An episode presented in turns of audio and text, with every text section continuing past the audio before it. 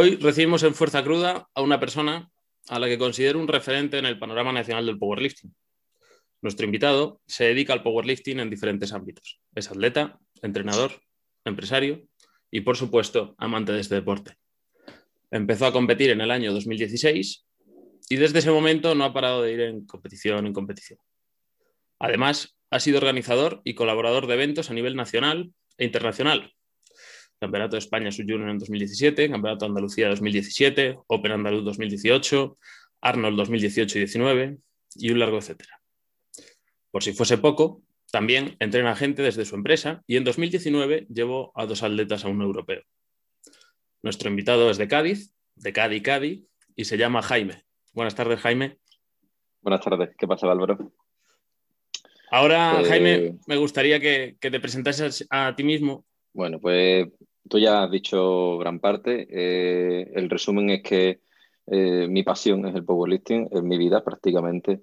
Todo lo que hago en el día a día eh, gira en torno al power, ya sea trabajo, ya sea disfrutar, ya sea hablar con amigos.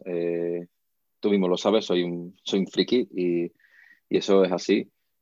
siempre he considerado que si algo me gusta lo hago con mucha pasión y que me involucro de lleno yo no soy de medias tintas, no, hago algo para, hacerlo a la mitad y en el Power no es menos. Eh, si me meto a organizar, organizo. Si, estoy hablando con mis colegas, pues hablamos tres horas de Power.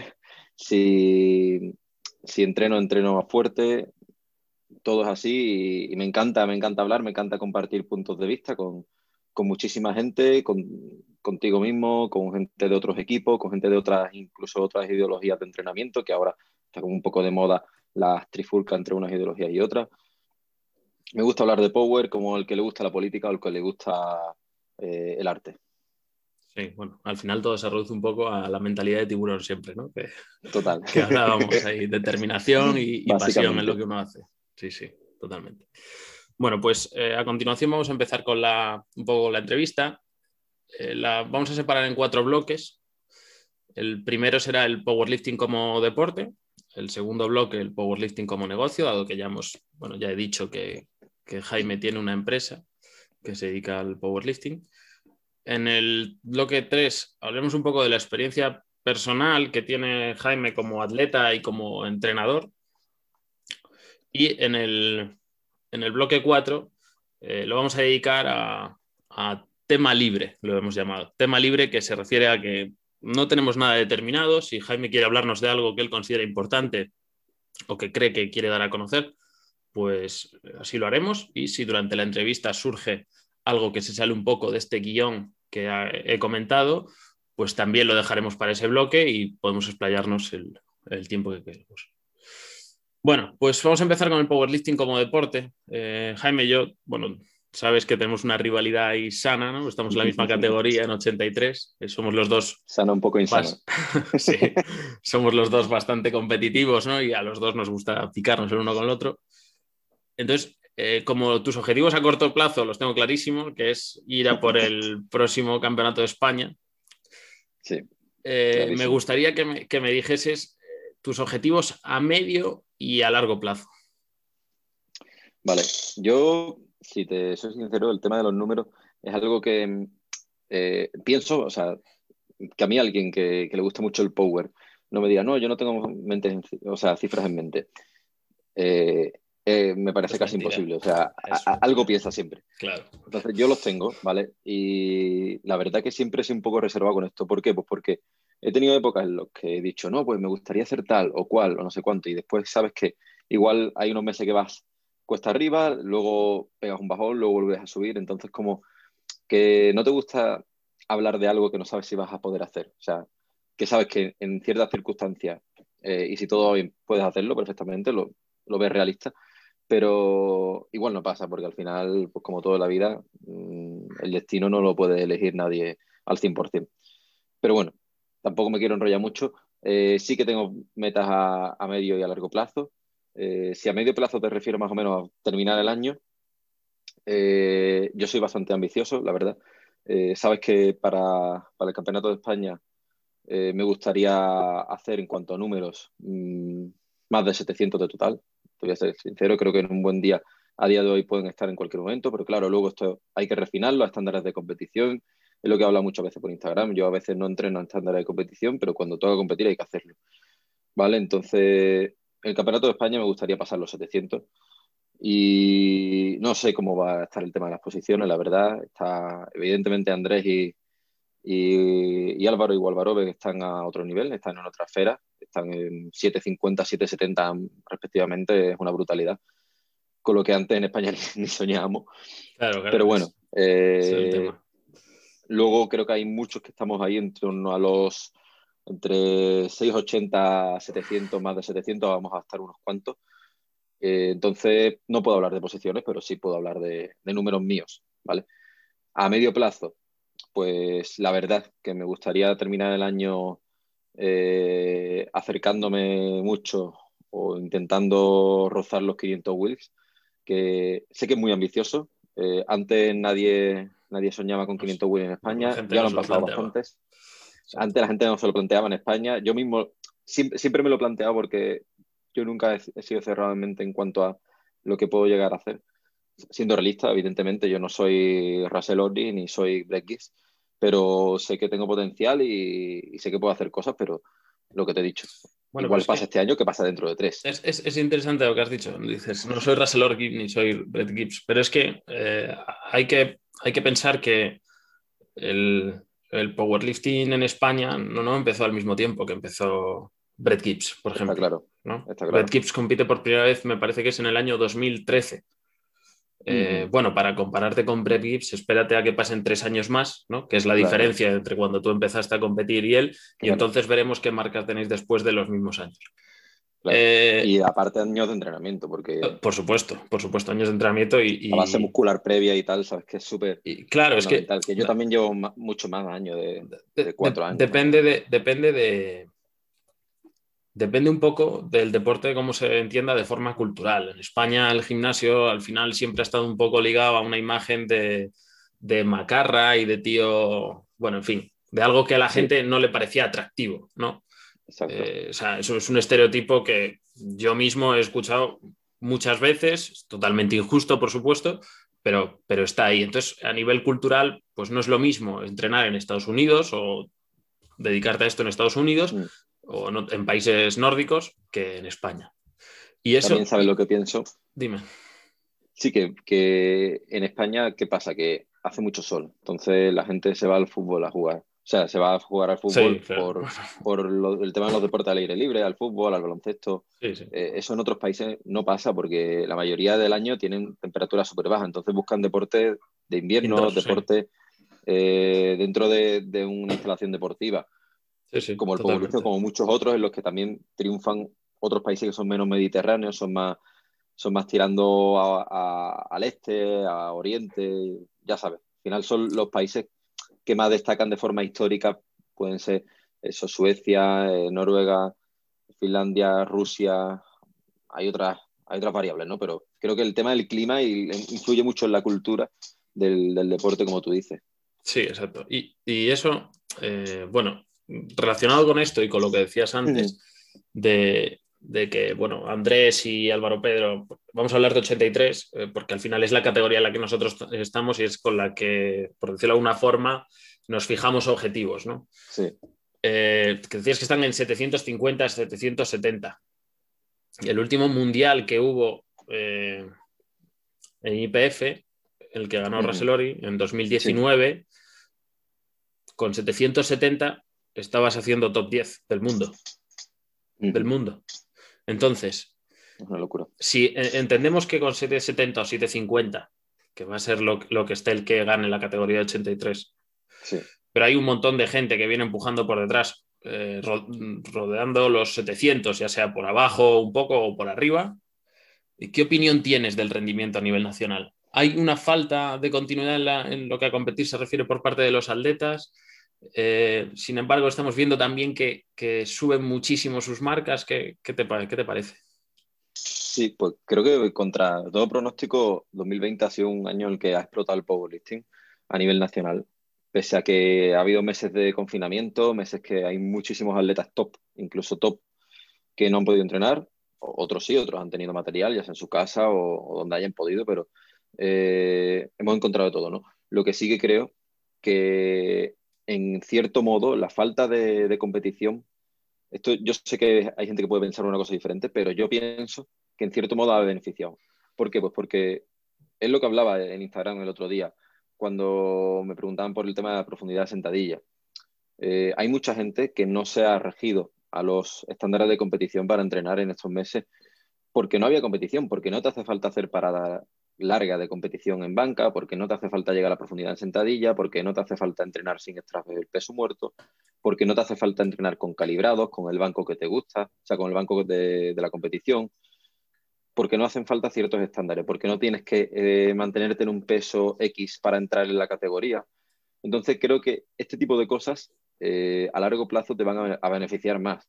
Eh, quizás si tienes que hacer tres competiciones al año, tienes que estar súper pendiente de los estándares de competición muchos meses. Porque si tienes que hacer tres competiciones, ponte que dos meses previo a cada competición vas a estar súper pesado con los estándares de competición. Pesado contigo mismo, me refiero, en plan, súper exigente, porque tengo que hacerlo bien en la competición y tengo que hacerlo bien en cada entreno.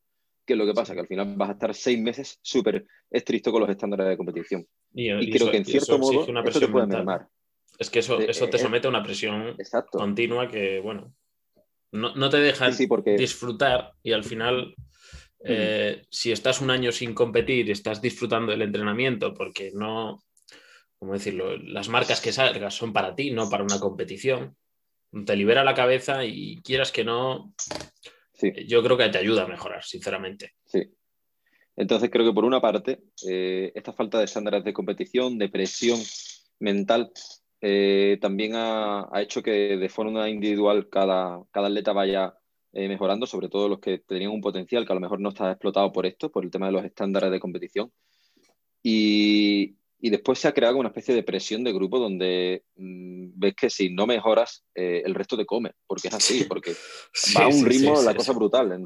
sí, sí que es verdad. ¿eh? Hay unos piques ahora por Instagram, o sea, piques sano, en plan de... Eh, me acuerdo de hace poco, Ariz subió 240 repes, puede ser, creo. 240, 240 por 4. Y después José, el chico este de, Almería, hizo 235. También. Sí, sí, sí. Y, piques de estos muchísimos. Sí, pero de banca, de banca hay pocos piques, ¿eh? De banca hay pocos piques porque la cima es pendiente del 80% de este país, ¿no? Sí, sí. Pero por duro que sea, así.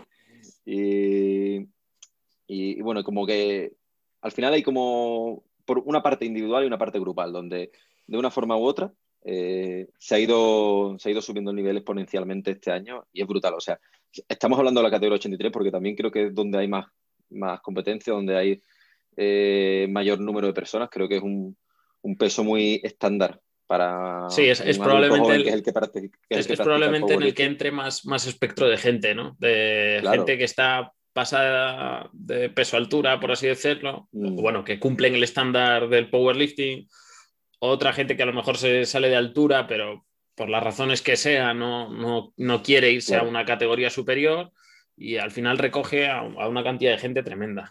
Sí, yo también, esto lo he hablado con mucha gente, eh, creo que es un peso muy normal en España por, por porque quienes practican el powerlifting en España, en, en, hombre me refiero, ¿no? que estamos aquí hablando de, 83 sobre todo, eh, pues chicos, y bueno, se puede extrapolar a chicas también entre unos 18, 20 años y hasta abarcando más o menos hasta los 30. Creo que evidentemente hay gente más joven y gente más mayor compitiendo, pero creo que el espectro más, grande se, condensa en, ese rango de edad.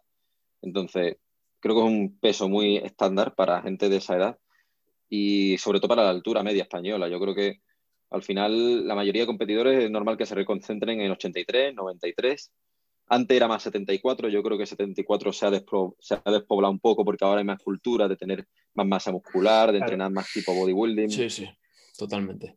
Eh, que es algo eh, muy necesario ¿eh? en contra de lo que vemos en Instagram muchas veces, ¿no? O lo que, por lo menos lo que percibes, que luego la realidad es que seguramente pues, la gente haga un trabajo de, construcción de masa muscular muy potente detrás. Sí, sí. Y si lo, si lo extrapolamos a chicas, creo que pasa algo parecido eh, aunque antes las categorías de tipo 72, eh, que bueno, ahora vamos a tener 69 y 76, eh, si tú hubieras puesto 69, 76 hace unos años, estarían despobladas porque nadie competía en, en 79. no había gente suficiente. 63 ya había menos, la mayoría era 57, 52.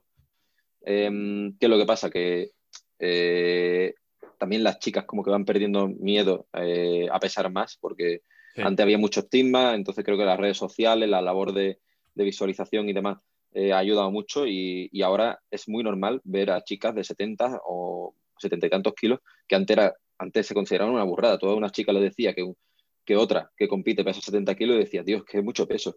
O menos 84 porque, Exacto, u, 84. Lo que pasa que ahora pues una chica que mide, no sé, 1,60, una altura normal, tampoco tiene que ser muy alta, o incluso menos, se puede ver perfectamente pesando 70 kilos y nadie se asusta. no, no, totalmente, Creo que lo cultural también hay que, hay que reflejarlo aquí en el tema de las categorías. Sí, bueno, el, tema ese, ¿no? El estigma del supuesto o mal llamado cuerpo de hombre que se te va a poner, que bueno, hay que ver, hay que ver la media de cómo son los hombres, porque. sí, porque si te va a la media del hombre español. Claro, claro, nos vamos al pozo. Pero, pero sí, hay que romper con eso. Y yo creo que ya hoy, a, día de hoy, poco a poco se, empieza a romper y vemos unas chicas con un nivel tremendo y una calidad muscular brutal. y yo me alegro profundamente, la verdad. Eh, bueno, mm, a, nivel, nacional hemos dicho que es claro, ¿no? Que el, nivel está subiendo, lo vemos poco a poco en todas las categorías, como los de arriba cada vez tienen que apretar más si no quieren que, les lleguen, ¿no? Los que siempre han estado, han estado ahí en esa, en esa pole position, por así decirlo, eh, cada vez están más cerca de los que vienen por detrás, ¿no?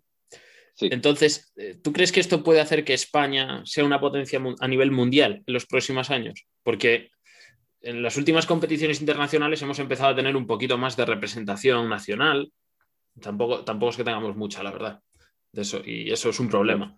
Pero sí veo que cada vez el nivel, eh, bueno, mejor dicho, cada vez hay menos salto de nivel entre nosotros y países que siempre han sido una potencia en, este deporte. Claro, eh, creo que a nivel mundial todavía queda muchísimo trabajo y muchísimo recorrido por delante. Ojalá yo me equivoque, pero creo que aún queda. Eh, sí que es verdad que a nivel europeo ya podemos estar como viendo la luz al final del túnel, viendo un equipo sobre todo yo ahora, yo te hablo de Open, ¿vale? Del equipo Open, porque el equipo sub junior y junior vemos que arrasó. Sí, sí, totalmente. Eh, arrasó en el europeo, o sea, arrasó me refiero con, con respecto a que a los otros años y a que España no era un, un país que nadie conociese. simplemente hay que escuchar los, los comentarios de los comentaristas. De los comentaristas, sí, sí, sí. era muy claro en ese sentido. ¿no? Entonces, a nivel mundial, ahora mismo, creo que el único competidor que, que ha competido ya a nivel mundial y que tiene eh, opciones de, ser visible y, ganar medallas y demás es Rubén Rico, el único Open eh, con esas opciones.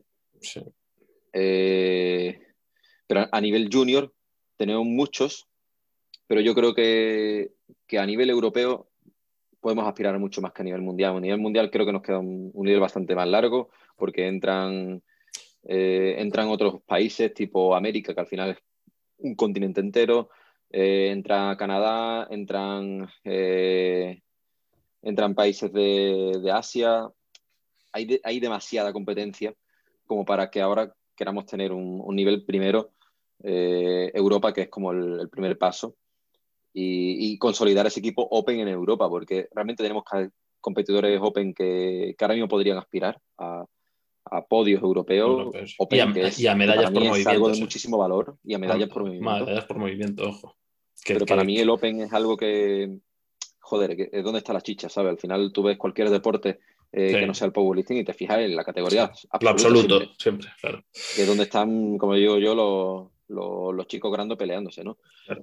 Entonces, a nivel mundial Open creo que queda muchísimo, ¿no? Pero salvo alguno que destaque, puntual, pero creo que la, la chicha la vamos a tener en Europa y ya después cuando pase muchos años, cuando ese equipo sub-junior y junior que ahora está arrasando madure, eh, siga, siga metiendo kilos sí, y siga creciendo en el powerlifting, eso se traducirá en un buen equipo open a nivel mundial en un futuro, sin duda.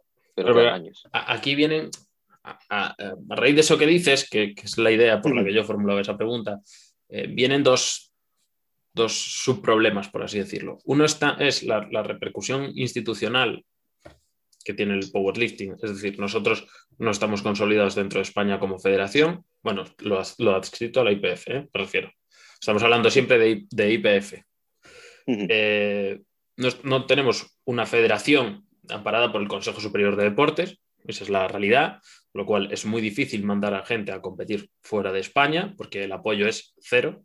No es que sea poco, es que es cero. No tenemos eh, a nivel deportivo o a nivel deportivo institucional, no tenemos apoyo. Esa es la realidad. Entonces, es, es, una pena que por esa razón España deje de ser una potencia o una posible potencia en un deporte. Y además, esto nos impide también tener una infraestructura potente dentro de, nuestro país, potente a nivel de pues, eh, dinero para los clubes, eh, que tengan material calibrado en cantidad suficiente para que la gente pueda entrenar. Y eh, por otra parte, bueno, además de, perdón, que se me olvidaba, además de que el hecho de que no sea federación nos impide que haya un deporte base, que al final es lo que empuja desde abajo todos los deportes, ¿no? Estamos hablando de que tenemos un buen equipo sub-junior y un junior que cuando mejoren llegarán a la categoría Open, sí, pero es que detrás de ellos tiene que seguir habiendo un deporte base.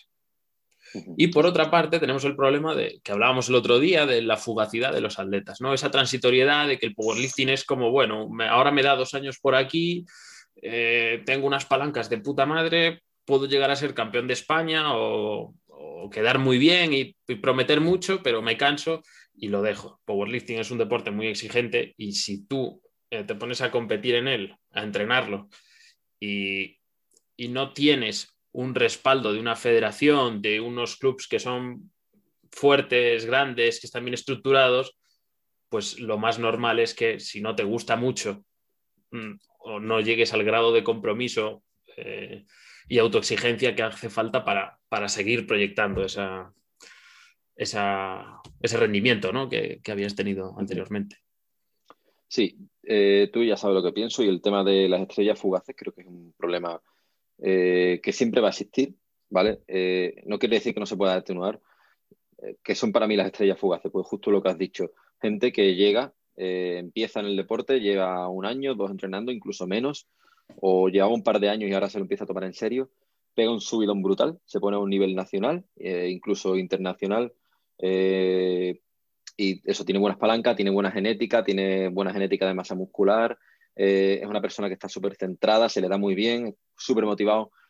Pero eh, para bien o para mal, este deporte eh, es muy agradecido para algunas cosas y muy desagradecido para otras. ¿vale? Es un deporte donde es muy fácil ver cómo pierde rendimiento, cómo, cómo cuesta a veces meses eh, para mantener un rendimiento que has llegado a tener en X momento, mantener ese rendimiento porque no mejoras, porque hay veces que te estancas y no mejoras. Entonces es un, un deporte muy objetivo, entonces esto tiene una parte buena donde el progreso lo ve muy claramente, pero también ve muy claramente el retroceso y el, y el mantenimiento, porque hay veces que mejoras, o sea, que entrenas, entrenas, entrenas y no mejoras. O no te voy a decir que empeores, porque se puede empeorar, pero también puedes que te mantengas y, y es, duro, es duro porque tú entrenas con la mentalidad de mejorar, eh, intentas hacer muchas cosas y por, ya sea por factores externos eh, eh, o por factores propios de la persona, no mejore. Entonces es desagradecido en ese sentido. Es muy fácil perder rendimiento, es muy fácil eh, llegar a algún tipo de estancamiento y, para eso hay que tener una cabeza muy fría y te tiene que gustar mucho, porque es muy fácil ser una persona a la que se le da bien de forma fisiológica, física, por decirlo de alguna forma, y mejorar cuando todo va muy bien. Pero cuando todo no, no va tan bien, cuando hay lesiones, cuando hay estancamientos, hay que tener la cabeza muy fría. Y luego, lo que también te decía, en este deporte, de este deporte nadie vive en España, eh, ni en España ni en el mundo. O sea, si vives en torno al powerlifting es porque eres entrenador, porque tienes un gimnasio, porque tienes sponsors, que en España sponsors es mínimo, eh, por no decir casi nulo, o porque te apoya pues tu familia, demás, te lo ponen fácil si en, en, en X época, pero al final tú vas a tener un trabajo, vas a tener unos estudios normalmente y, nada va a ser un camino de rosa, ¿vale? Esto no es como el típico chaval al que se le da bien el fútbol y se pasa su vida entera jugando al fútbol hasta que se retira con una millonada. No, aquí eso no va a pasar. Aquí tú vas a tener tu trabajo, vas a tener tu estrés, eh, puede que trabajes en una oficina, puede que trabajes en, en una obra, puede que trabajes de entrenador, que también tienes estrés, puede que trabajes, yo qué sé, puede que trabajes al sol y después tengas que entrenar, puede que trabajes en un taller como Andrés, que me parece de un respeto terrible, eh, que tiene un trabajo súper físico y después entrena a las tantas en medio de, del frío. al, aire libre. Medio o sea, yo, yo entreno al aire libre y, cambia el juego. Me parece una locura. me parece una locura. Y a veces uno tiene que considerar que, que es muy fácil pegar bajones o, o ya te digo, mm, no cumplir esas expectativas y ser una estrella fugaz, ¿vale? Llegar al top o estar llegando al top y de momento desaparecer. Eh, desaparecer o, pegar un bajón o dejar el power o luego vuelven, luego vuelven a irse. Eh, he visto millones de, estrellas fugaces de ese estilo. Mm, ¿Hay parte institucional en esto? Por supuesto. Eh, una federación podría apoyar muchísimo con clubes, con becas para los atletas, eh, con, con becas para los entrenadores, con apoyo en los viajes a los internacionales, eh, hay muchísimas formas, sobre todo económicas, porque al final tú ya sabes que, el, dinero, como dicen, no da la felicidad, pero sí que te, sí que te ayuda mucho en la vida. Y cuando se trata de, algo que no da prácticamente dinero como el powerlifting, ayuda muchísimo. Entonces, un apoyo institucional sería brutal. Pero también hay una parte, como te digo, muy intrínseca del deporte y que es un deporte duro a lo largo de los años. O sea, no es un deporte duro en el sentido de que eh, te tienes que pegar de hostias como en un combate, ¿no? Pero, pero sí que es un deporte que requiere muchos años para llegar a tener un buen, buen, buen rendimiento, un rendimiento tocho y que a veces cuesta aguantar. claro, pero fíjate que estamos eh, diciendo lo, complicado que es progresar o lo, sacrificado que es progresar, ¿no? La falta de apoyos, por así decirlo, y sin embargo, cada vez hay vemos más gente que, entrena powerlifting o hace entrenamientos de fuerza orientados a, mejorar en los tres básicos, ¿no? que al final es la esencia del, powerlifting. Yo considero que competir es básico, bajo mi punto de vista, porque es la, prueba real, el, testeo, por así decirlo. Pero sí que es verdad que hay, hay, mucha gente que sin competir ya adopta el, patrón de entrenamiento del powerlifting. Entonces, ¿tú crees que estamos ante una explotación mediática o una explosión mediática del, powerlifting o es que realmente se está consolidando como deporte? A ver, esto es complicado porque hay, hay muchísima labor de red social que se ha hecho y que le ha venido de lujo al powerlifting, la verdad. Eh, hay determinadas personas eh, que han hecho muchísimo por el powerlifting, como todo el movimiento del power building, de Joan, de incluso Jorge, que ahora, Jorge Tavez, ¿no? que ahora tira para el tema del, del, culturismo, como hizo en su momento Power Explosive. Eh, son gente que te pueden caer mejor o peor, o peor en lo personal, van a tener siempre detractores, van a tener muchos seguidores y, bueno, como cualquier personaje público en cualquier ámbito. Pero lo que es indudable es que han hecho una labor de visibilización, de visibilización brutal. Te puede gustar más o menos, pero eh, ese tipo de, exposición mediática, como dices, o, en las redes sociales, creo que viene eh, muy bien, le, hace un flaco favor al, powerlifting, porque antes no era nada sonado, incluso eh, personas como, como Haftor, tú ahora vas a cualquier voz de CrossFit y gracias a Rogue, gracias a, a la serie o gracias a cualquier cosa, conocen a Haftor y bueno, ya saben qué es el Strongman, ya sabes que, es un tío que levanta 500 kilos o que, mueve ruedas de camiones. Sí, bueno. ya a lo mejor lo asimilan con el powerlifting yo, yo, el CrossFit, por ejemplo, mm, sin que me guste ya a día de hoy demasiado, eh, creo que le ha hecho mucha justicia a, deportes de, de fuerza, ¿no? A, que la gente le, pierda el nivel comercial. Eso es, mm. a que la gente le pierda un poco el miedo a un peso muerto, a, una sentadilla de RAW o entonces, bueno. Yo me acuerdo que hace cinco años tú hablas con cualquier persona, eh, ya sea joven, mayor, de mediana edad, y a lo mejor no sabían lo que era un peso muerto. Algo tan, tan básico a día de hoy. No, lo sabían, pero, pero si lo sabían era un demonio de ejercicio. Era algo que no había que tocar.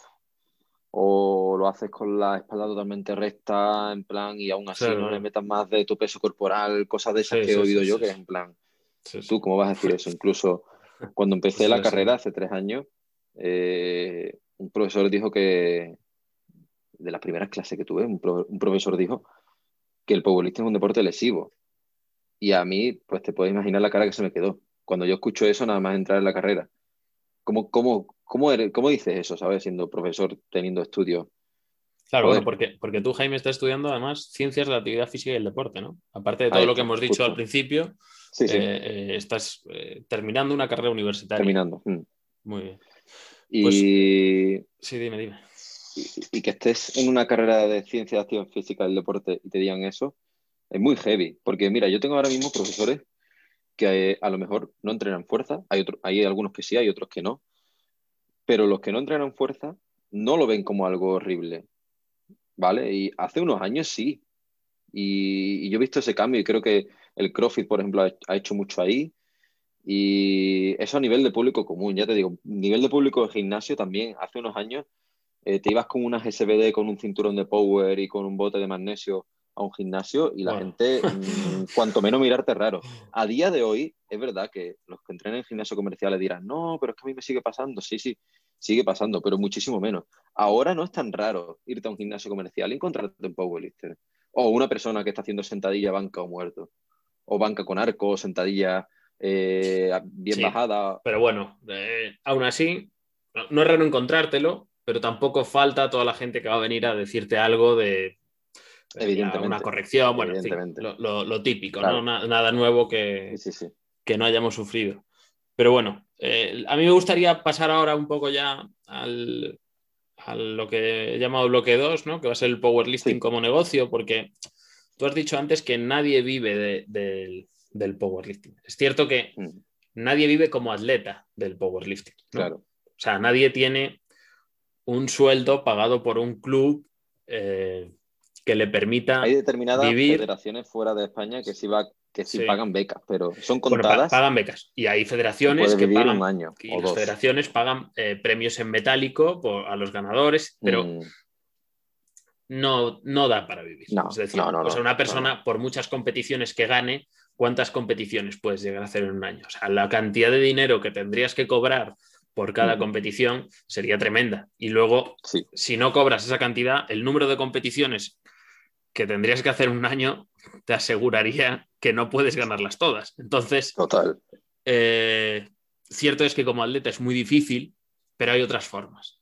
Entonces, ¿tú crees que es posible a día de hoy vivir de este deporte en España? Bueno, posible es porque tú lo haces a día de hoy, ¿no? Bueno, yo, yo soy sincero y a mí todavía a día de hoy no me da para vivir. Eh, al menos si yo me tuviera que independizar a día de hoy y tener eh, una vida donde tienes que pagar todo, ¿no? Como una vida adulta como se conoce a día de hoy, eh, sería imposible.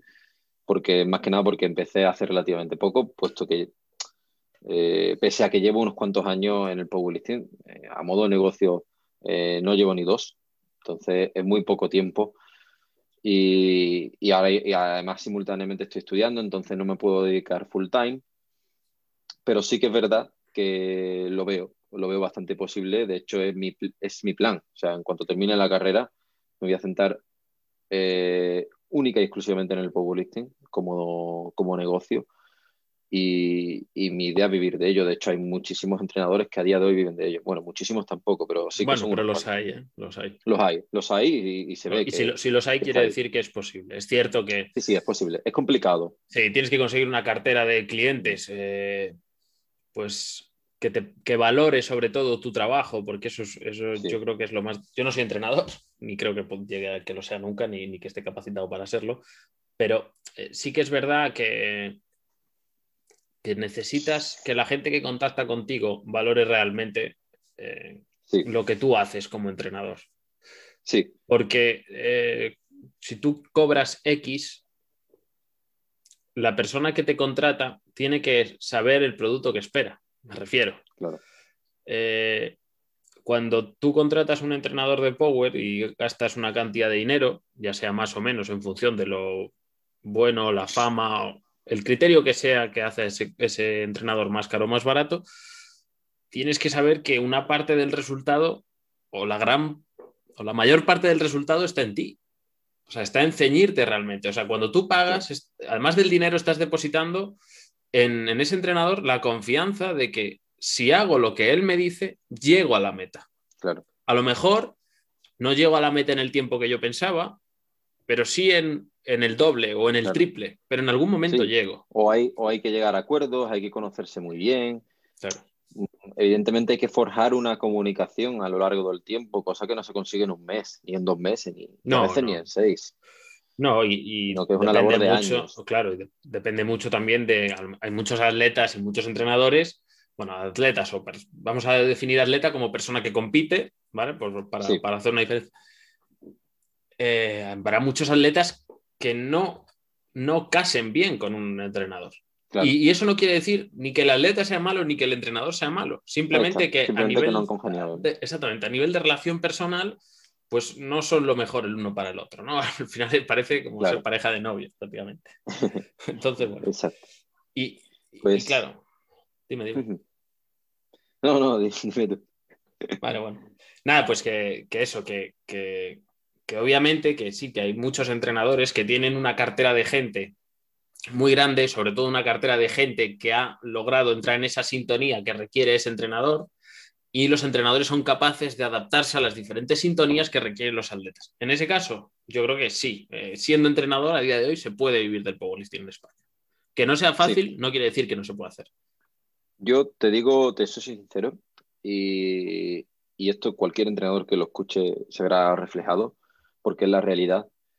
Normalmente tú tienes eh, dos tipos de clientes. Unos que son los fijos, las personas que han depositado esa confianza de la que hablas y con las que ya se ha forjado esa relación, con, con los que hayan ido las cosas mejor o peor por diferentes circunstancias, porque por lo que te he dicho, el powerlifting no es una carrera lineal, eh, depende mucho de tu situación laboral, de tu situación familiar, de cómo puedas compaginar ese entreno, esa alimentación, ese descanso, ese nivel de estrés lo puedas manejar, lo puedas sobrellevar.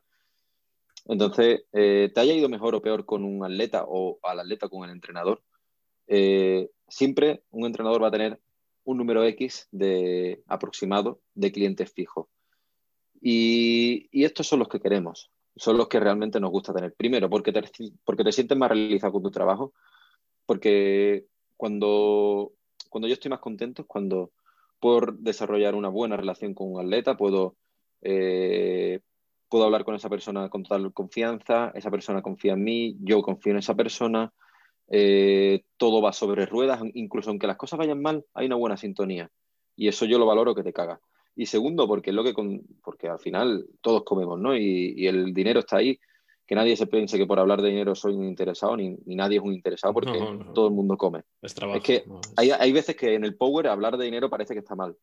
Cuando bueno, es todo que, el mundo come. Es que generalmente en España la gente no habla de dinero. Eh, o sea, no, habla nunca de dinero. Ahí está. Efectivamente.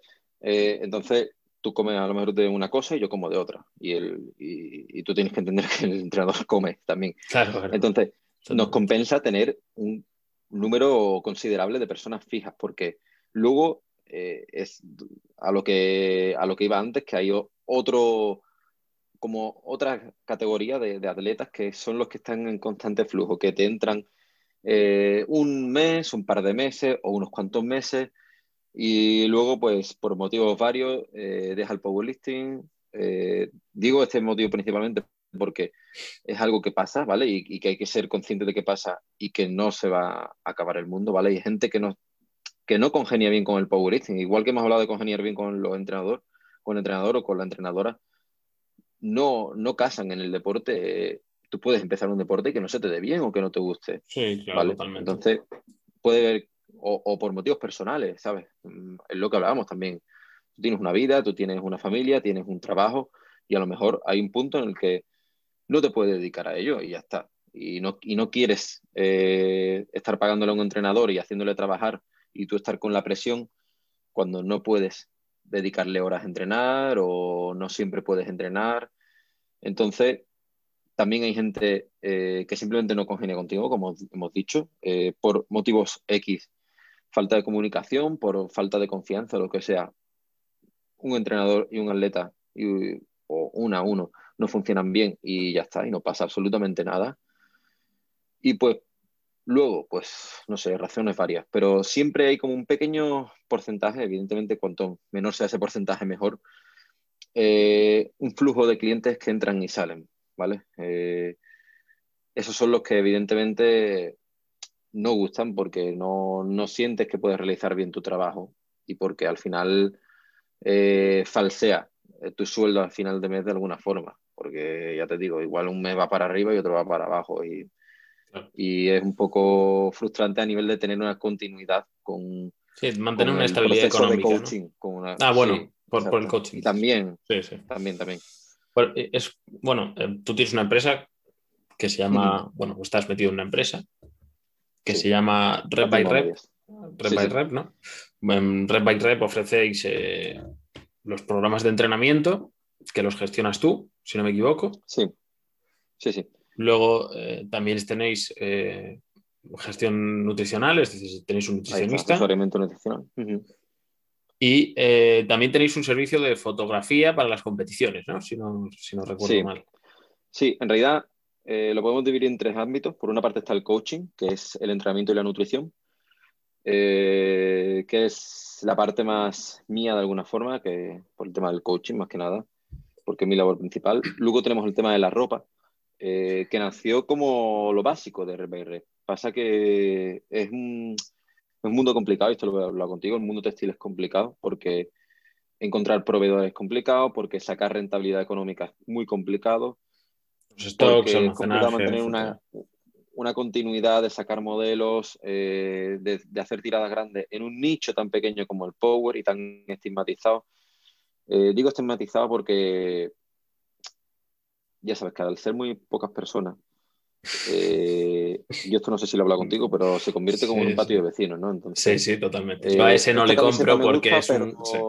Claro, sí, sí, es de la empresa de entrenamiento del otro colega con el que no me llevo. Sí, bueno, fíjate que, eh, eso lo hablamos cuando yo te comenté que iba a empezar a hacer esto. No sé si te acuerdas, que te dije, es que, es que esta es la razón por la que no sé si quiero decir eh, cómo me llamo y, señalar quién soy, ¿no? Porque te van a empezar, ¿no? Es que, claro, como es de este club, dice no sé qué, eh, y es amigo de fulano, entonces, eh, bueno, mira, la, realidad es que no, yo hago esto porque, porque me gusta el powerlifting.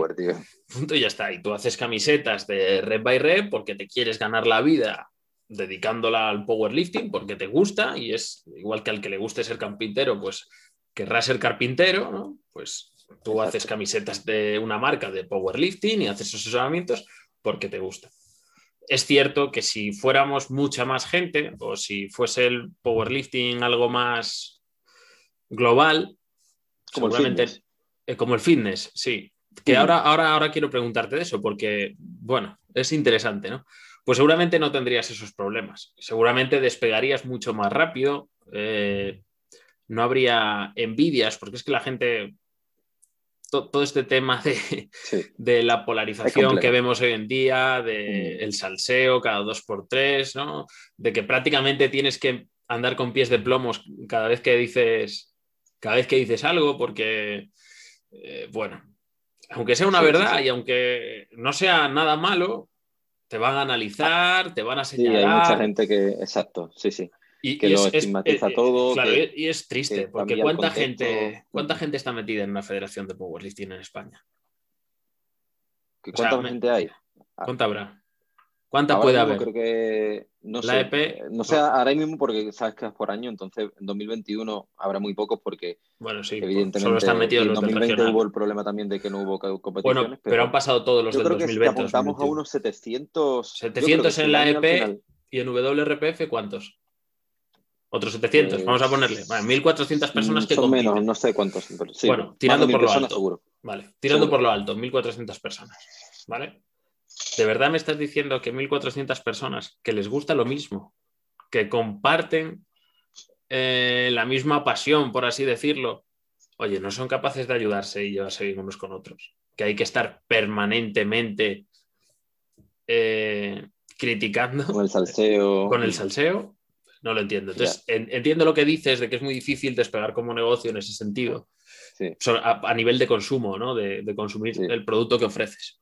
Pero sí que es cierto, fíjate, con, eso que dices, que a pesar de todo, a pesar de ser tan poca gente la que estamos, de la que estamos hablando, eh, proyectos como el de como el de Power Building, oficial, eh, bueno, pues impulsan, dan visibilidad del powerlifting a mucha gente que antes ni, ni, siquiera se acercaba. Y no hablo de eh, chavales de 16, 17, 18 años, estamos hablando de un espectro de edad amplísimo. Amplio. Y fíjate si es amplio que las marcas de suplementación ya no solo cogen a referentes del mundo del, fitness. ¿no? De hecho, se están acercando a gente de powerlifting, a mucha gente del powerlifting, que, ni siquiera tiene unas cuentas en redes sociales muy potentes, pero mm, creen, o, bueno, esa es mi idea, ¿eh? todo lo que estamos hablando, por supuesto, es subjetivo, aquí no hay ninguna verdad absoluta, pero da la impresión de que creen que es el futuro, ¿no? La, imagen mediática futura que les va a ayudar a ganar, a ganar dinero. O el nicho de mercado que mayor crecimiento tiene ahora mismo. Está en, explosión, como decía. Exactamente. ¿no? Pues bueno, de hecho tú ahora eh, acabas de firmar ¿no? con una marca de suplementación. Sí, con BID. Eh, eso es muy bueno. También eh, con respecto al, que, al tema que decía de los seguidores, también depende el, engagement. O sea, no solo cuántos seguidores, sino cómo responden esos seguidores a tu... A tu esa es, la, gran, la gran verdad de las redes sociales, que la gente no entiende muchas veces. Claro, pero bueno, eso es un tema de marketing y demás. Eh, lo que estábamos hablando es el tema este de que es complicado sacar un, eh, negocio por, las razones que hemos dicho y porque también en España es complicado sacar cualquier negocio. Las cosas como son, hay mucha eh, presión fiscal y muy pocas ayudas, pero bueno, tampoco esto es un podcast de, política y economía, pero creo que esto es una realidad que todo el mundo verá y los que no lo ven es porque aún no lo conocen simplemente. Y, es complicado. Y, luego eh, tenemos el problema este de que eh, tenemos un nicho muy claro, que es el powerlifting. Y al ser pequeño, este nicho puede tener ventaja y puede tener desventaja. Primero, la, ventaja es que hay mucho engagement, en el sentido de que eh, al menos que le gusta lo había menos competencia. Exacto. Eh, a ti te gusta el powerlifting y quieres comprarte ropa de powerlifting, pues te gastas el dinero en la ropa de powerlifting. ¿Cuál es el problema de que sea un nicho pequeño? Pues que hay, hay poca gente. Y si hay poca gente y la competencia cada vez es mayor, eh, eso se traduce en que cada vez eh, las personas que tienen una empresa o un negocio van a tener menos clientes.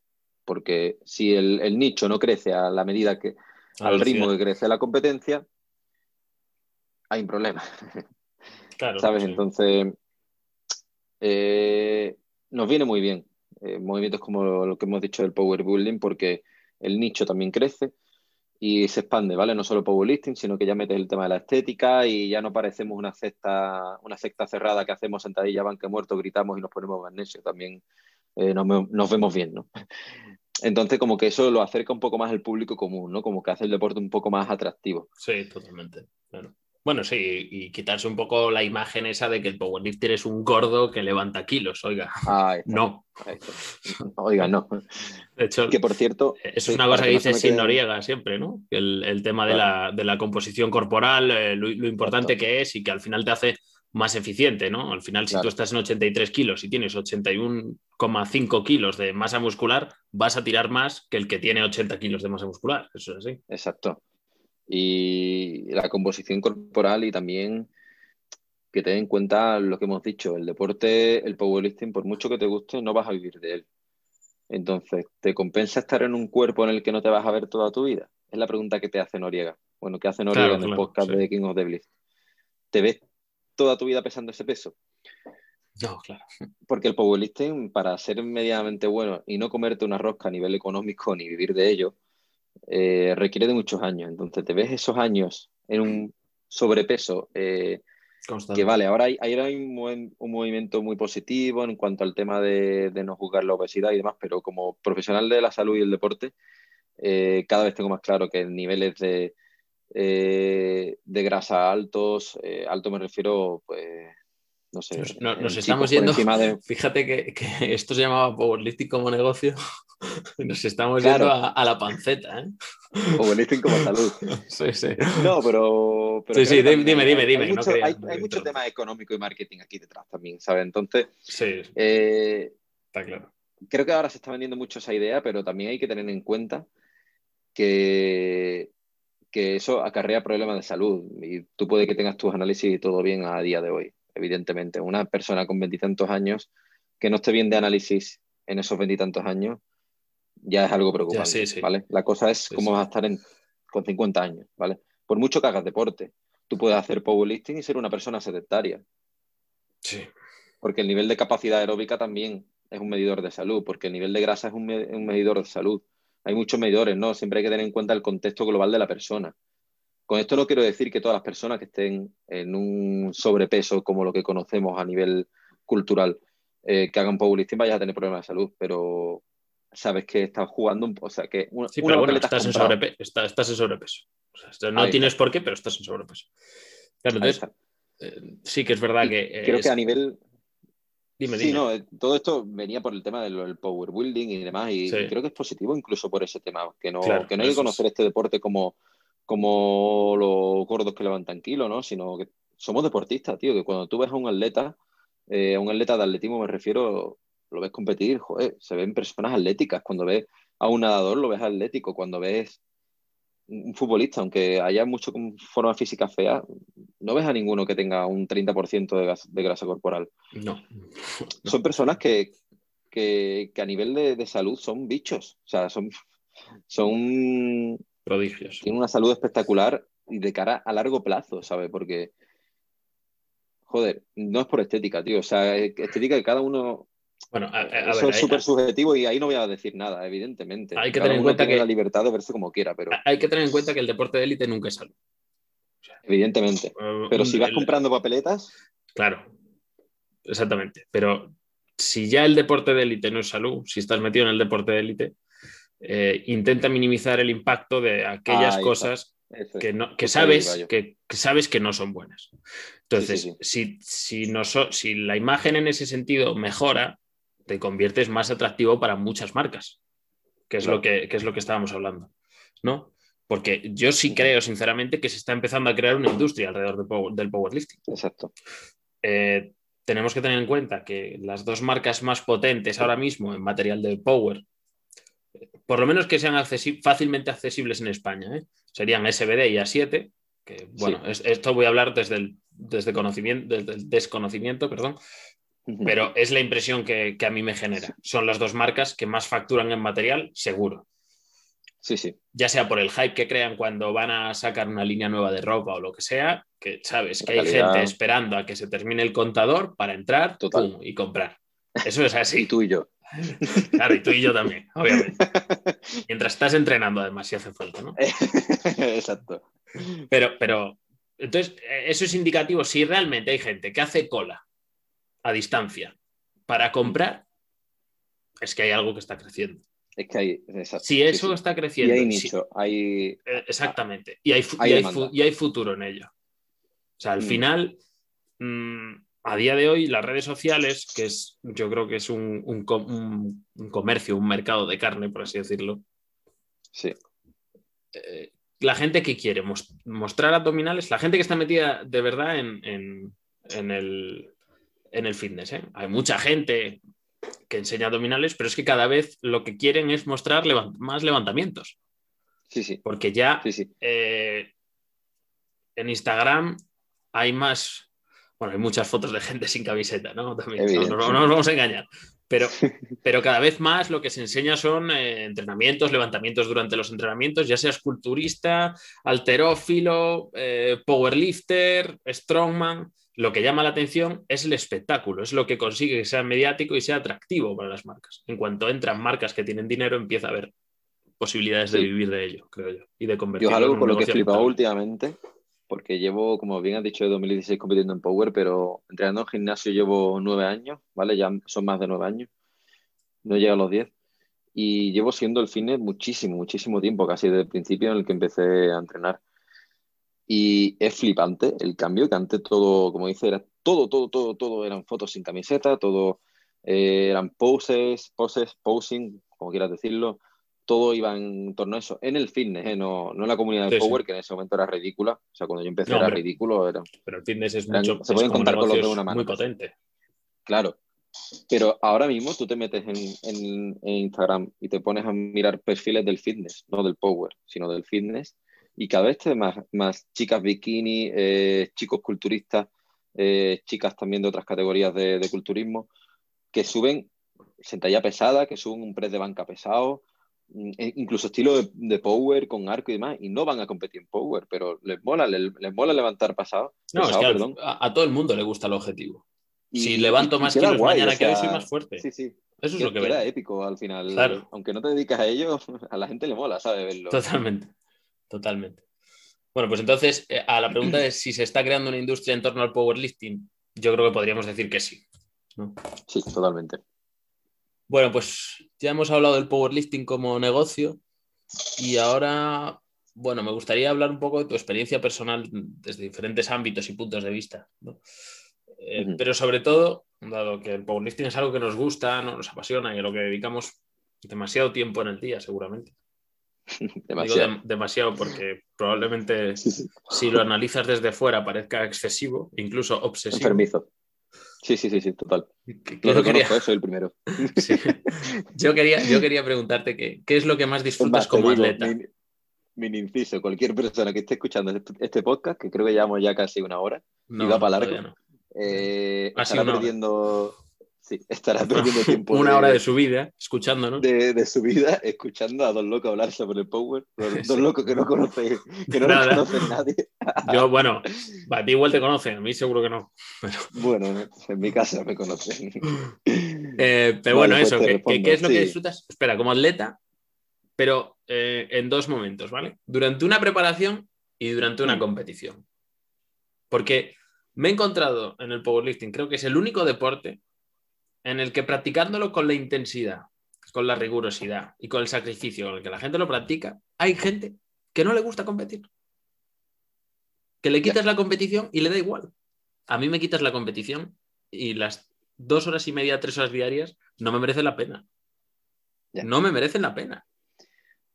Sinceramente. Yo tengo como, como el corazón dividido en dos, ¿no? Por una parte, eh, disfruto muchísimo entrenando, o sea, mm, tío, yo soy siempre un loco del entrenamiento de que empecé en esto. Sí que yo he venido en una vida sedentaria, yo no soy la típica persona súper deportista siempre, pero cuando empecé a entrenar, que, fue por, empezar a perder peso, porque yo tenía sobrepeso y demás, eh, pero sinceramente antes de empezar el gimnasio, incluso antes de eso, siempre me había llamado la atención la alterofilia, los Juegos Olímpicos y tal, cuando lo veía. Y, y, cuando empecé en el gimnasio, que lo, lo típico, cuando llega un gordito, no, no, tú vas a hacer cardio, la sala de pesa ni la mires. me la tenían medio prohibida porque no tenía ni 16 años. Porque hoy en día, tú con 16 años, con 15, puedes entrar a un gimnasio y la mayoría te van a dejar.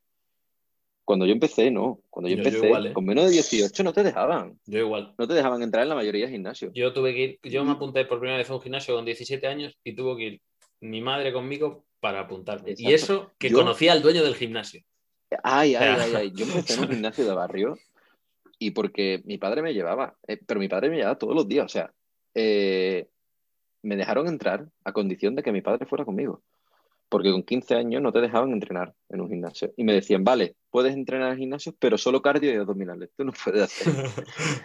las barras, pero claro, no las toques que te quedas ciego. Había los viernes el monitor no iba y ese monitor no iba, iba otro que, que nada más que iba los viernes. Y claro, es, el monitor de los bienes no sabía que yo tenía 15 años. Y, igual que ahora aparento más edad, en su momento también aparentaba un poco más. Entonces, eh,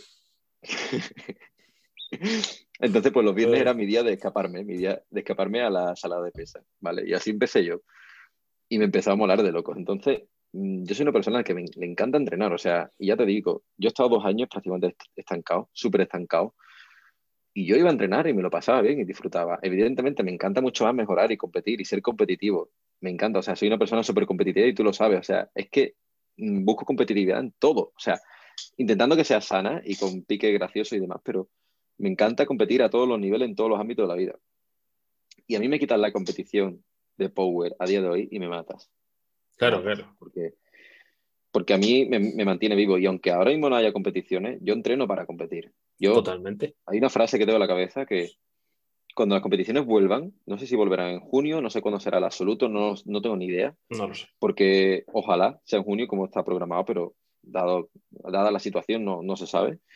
Pero cuando sea yo voy a estar preparado, eso lo tengo claro, porque yo entreno pensando en esa tarima. Sí, hay que pensar a, preparar, a que dé tiempo prepararse en un mes. Exacto. En cada comida que no quiero hacer, en cada rato que salgo a andar porque necesito recuperar mejor y, y tener un poquito de actividad, en cada cosa que no la hago con, con el placer, porque no todo lo haces por placer en la vida. Es que no, te pide el cuerpo. Ahí está, que lo haces porque hay veces que no tienes ganas y lo haces porque por algún motivo que te impulsa, en, este caso para mí es competir, pensar en, vale, hago esta comida porque tengo que estar eh, preparado cuando las competiciones estén ahí. A veces días que no te apetece incluso entrenar, ¿eh? sinceramente. O sea, a mí me gusta mucho entrenar, pero ah, yo hay mm. días que siento que, que el entrenamiento me pesa antes de empezar. Claro. No, no, me gusta vender el hiperpositivismo, tío, porque sí que es verdad que haga lo que haga, disfrútalo y hazlo con gusto, pero si quieres alcanzar a cierto nivel, si quieres competir, si quieres meterte en la pelea, hay días que no te va a apetecer. No te va a apetecer, no vas a tener ganas, no vas a tener el cuerpo, no vas a tener la cabeza. E, incluso semanas. O sea. Y semanas eh, y meses. Claro, o sea, me, refiero, la, motivación no, no, la puedes mantener siempre. ¿no? Al final eh, va a haber épocas en las que tú haces una toma de marcas, terminas la toma de marcas, has metido 50 kilos al total, vas como un avión durante dos meses. Cuando se pasen esos dos meses y te falten todavía otros dos para empezar el picking, eh, la motivación está pues, al fondo del cubo de la basura, ¿sabes?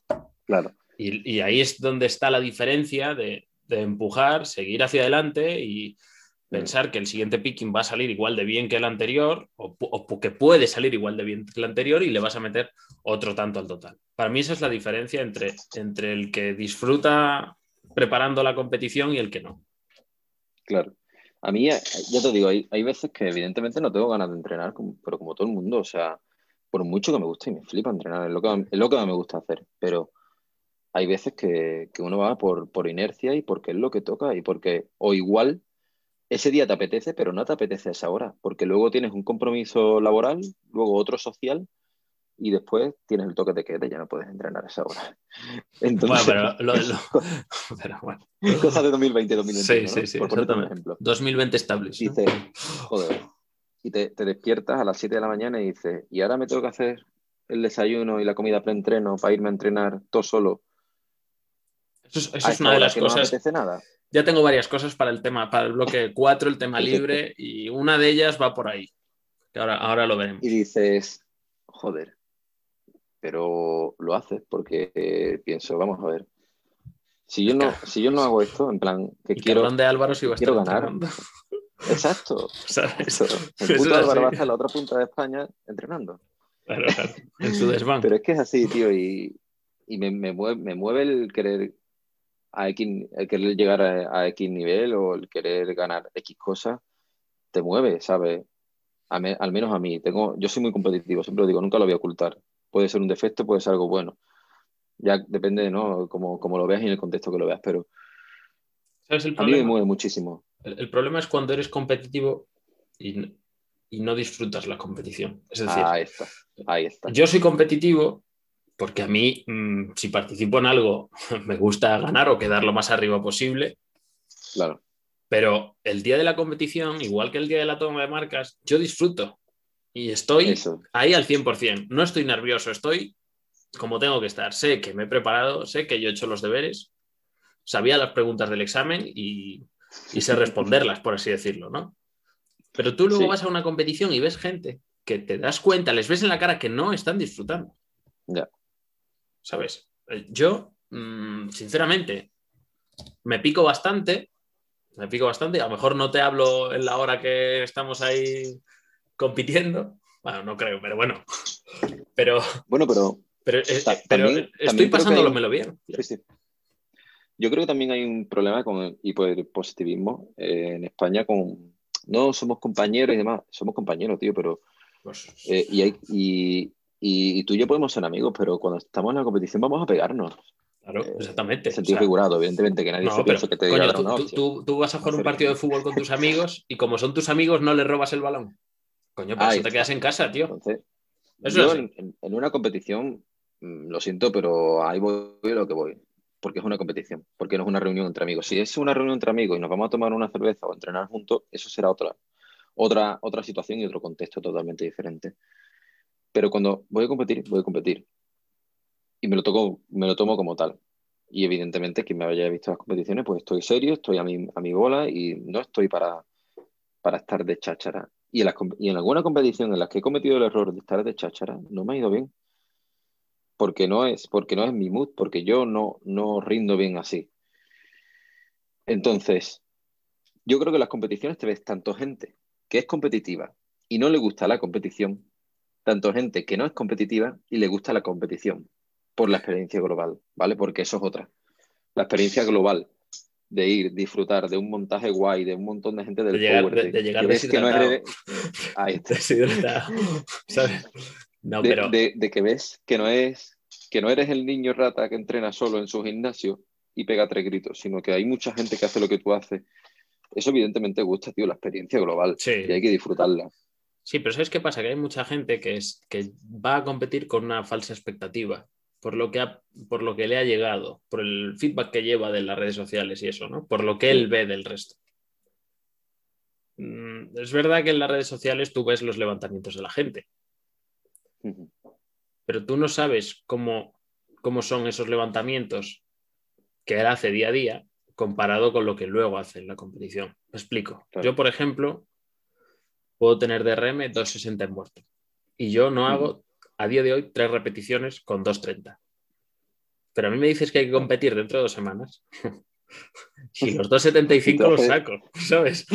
Claro, claro, es que es así, es que esa es la realidad. Y entonces tú llegas allá a la competición y dices, ah, no, si este lo he visto por Instagram, que levanta no sé cuánto. Vale, vale, perfecto, estupendo. Planéala, planéala pensando en eso, que ya verás, ¿sabes? Entonces hay mucha gente que, que es competitiva, pero eh, no entiende que puede perder y no disfruta. Sí. Sí, sí, como que tiene falsas expectativas, ¿no? Como que... Sí, es como lo del RP que hablábamos el otro día. Mm. ¿No? Yo sí, sí, esto es RP 8. Vale, pues cuando llegue el momento de la verdad y quieras hacer eh, ese RM estimado que dabas con ese RP8, claro, no lo vas a poder meter, patacazo criminal, blanqueas, para casa. Como digo yo, el, famoso 8 y medio, ¿no? El 8 y medio que, que se posan las moscas en la barra y no lo levanta. No lo levanta, exactamente. No, es que tal, no sé cuánto. luego la rodilla, la cadera, no sé qué. Sí, bueno. no vamos a decir que se veía venir, pero. Claro. o sea, yo, yo siempre lo digo, yo creo que con el paso de los años he aprendido a ser súper honesto conmigo e inculcárselo también a mis atletas. Eh, con el RP, porque al final desvirtúas el RP y desvirtúas también tus expectativas. Eso es súper importante. Hay que tener mucho cuidado con las expectativas, que es lo que estamos hablando. Y, también que eh, en el gimnasio entrenas con un material que puede que sea de competición y puede que no. Y sabes que eso se nota muchísimo. Sabes que se nota muchísimo. Yo he entrenado meses con material que no era de competición, otros meses he entrenado con barra de competición y discos bumper. He tenido épocas de todo y lo he notado siempre muchísimo. hay mucha diferencia. La, única vez, las únicas veces en las que no lo he notado ha sido o porque he entrenado con todo material de competición o porque era muy principiante y no, no podía llegar a ese punto de, diferenciarlo totalmente. que, no, quiere decir que, no, quiere decir que, y es importante decir, eh, dejarlo claro, no es que no se puede entrenar sin material de competición, se puede entrenar. y la mayoría de la gente debe entrenar, vas a estar fuerte igual. Pero hay que entender que el día de la competición, que sí es calibrado el material, debes de tener en cuenta que la barra no es que pese más, pero o, pese menos, sino que es rígida, se siente de otra forma y el peso va mucho más concentrado en menos espacio. Entonces tienes que estar preparado para entender que a lo mejor eh, no tu fuerza, sino tu adaptabilidad al movimiento y a ese material hace mm. que no seas capaz de levantar lo mismo. O a lo mejor levantas más. ¿Sabes? Claro, claro. O, sea, a mí me pasa, yo, yo en banca levanto más con material calibrado y barra rígida que en un gimnasio convencional, que la gente, que supuestamente el material es, un material que, bueno, más amable y que levantas más porque las, mm. por las tolerancias de los pesos, etc. Pues a mí no me pasa. Yo. A mí tampoco. Mm, me, vamos, me sale mucho peor ya empezando por la técnica. Sí. Pero bueno, que se puede entrenar sin material calibrado. Que tú, que tú y yo, evidentemente, se puede entrenar sin material calibrado. Lo que tienes que tener en cuenta es lo que digo, lo de las expectativas, como los estándares de competición. Si bajas poco la sentadilla, si paras poco la banca, si no bloqueas los pesos muertos, si utilizas straps. Todo eso lo puedes usar, evidentemente. Se puede usar y cada uno tiene que entender el contexto y con el fin o el objetivo con el que hace cada cosa. Pero tienes que tener en cuenta que en competición hay unas normas y hay unos estándares que tienes que cumplir. Entonces, si haces una sentadilla corta a lo que tú dices que es un RP8 con el material de tu gimnasio, luego tienes que tener en cuenta que ese RP8 igual era un 9,5 o un 9, que ese material eh, te va a pesar el doble en la espalda porque estás muy compacto el peso, no vas a tener rebote abajo porque el material flexible, o sea, la barra flexible, los bumpers, te dan un rebote en la parte baja de la sentadilla que no te lo va al calibrado que bajas a plomo con él. Que también es cierto que por otra parte vas a tener que bajar. Te ahorra dolores, ¿eh? sinceramente. también. Sí, sí. Entonces, son una serie de cosas que tú tienes que, tener en cuenta y si no las tienes te estás engañando a ti mismo o a tus seguidores en, cualquier caso. Pero eh, desde luego a los jueces y a la barra de competición no los vas a engañar. Eso por una parte. Luego tienes que hacerlo el día que toca y a la hora que toca. Con público, con jueces, con gente mirándote y con tu, eh, ¿cómo decirlo?, tus rivales metiendo peso para, para, no, pero te va a presionar. O sea, no lo hacen para presionarte. A veces sí. Hay que tener en cuenta ya la estrategia de cada uno. Bueno, eso ya es saber competir, que eso es otro tema que, que, no vamos a hablar, pero. Hay que manejarlo. Y hay que estar en el peso de competición también, hay que saber, porque Watercut, tú sabes que es una herramienta, bueno, prefiero llamarlo Weightcut, eh, es una herramienta que está ahí, que tú y yo la conocemos y que muchísima gente la conoce, pero hay que saber utilizarla y hay que tener cierta práctica y manejo. Entonces, es un cómputo global de expectativas que hay que tener en cuenta. Que una cosa es lo que tú levantas en tu gimnasio y otra cosa es lo que, el número que, termina apareciendo en la tabla de resultados. Correcto. Bueno, y, bueno, la verdad es que hemos hablado bastante de cómo lo disfrutas como atleta. ¿eh? Me enrollo como las persianas, tío. No, los dos, yo creo que los dos. Pero ya a nivel entrenador, porque al final, eh, para mí, si bien es cierto que obviamente el entrenador durante toda la temporada pues, es el que te guía en la preparación, un buen entrenador en competición es eh, oro, sinceramente. O sea, eh, yo no sé cómo si disfruta o no como entrenador en la competición. Imagino que sí, porque lo que ves es el producto de tu trabajo. Pero, ¿cómo disfrutas tú como entrenador en competición y en la preparación? Pues, te soy sincero, el momento en el que más disfruto es en la competición. Y el que peor lo paso también, porque cualquier persona que, que disfrute eh, siendo entrenador, que, ponga energía, que ponga su tiempo, que, ponga tesón en una preparación, va a sufrir, porque mm, es lo que hemos dicho, es, un, es como un, un cómputo de muchas eh, variables que pueden cambiar y, que no sabes qué va a pasar. Y, hay unos tiempos que cumplir, hay una forma de hacer las cosas, entonces eh, hay mucha presión. Y tú me vas a ver una competición, me vas con una ojera increíble porque no duermo bien esos días, porque no duermo bien esa semana. Ya, ya compita yo, ¿no? Eh, me verás con un monster, por lo mismo. Eh, y seguramente habrá días en los que como unos 500 calorías porque no me da tiempo más y porque tampoco tengo hambre. Entonces me vas a ver con muy mala cara. Pero dentro de todo eso, yo estoy disfrutando más que un niño chico. Porque para mí, o sea, yo lo tengo muy claro y es una cosa que yo ofrezco en mi servicio, esto no es marketing ni nada, esto es para que lo sepa la gente. Yo, eh, mientras la competición sea en España, yo a todos mis atletas los, acompaño en la competición. Me cueste lo que me cueste el viaje, eh, tenga que cuadrar la semana como la tenga que cuadrar. Yo sé que muchos entrenadores esto no lo ofrecen, eh, sé que cada uno tendrá su visión. Yo lo ofrezco porque para mí es poner esa guinda final, esa guinda del pastel, ese último toque, ese último detalle para ver el producto final de esa preparación, tío, para el, para el atleta. Aunque tú a lo mejor lo veas como un proceso más, el entrenador lo mejor lo ve como un proceso más largo, como que, vale, esta competición está bien, pero vamos a ver qué hacemos en tres años, porque lo vemos todos. Para un atleta que va a competir en una competición, y esto todos los, que, todos los entrenadores que somos atletas lo sabemos, se le pone muchísimo empeño en una preparación y el día de la competición es súper importante y súper determinante. Hay muchos sentimientos, hay muchos nervios, hay mucho trabajo detrás, mucho, mucha labor de visualización. Que tu entrenador esté ahí contigo, que sepa hacer las cosas, que sepa mantener la calma, pese a que tenga mucha presión.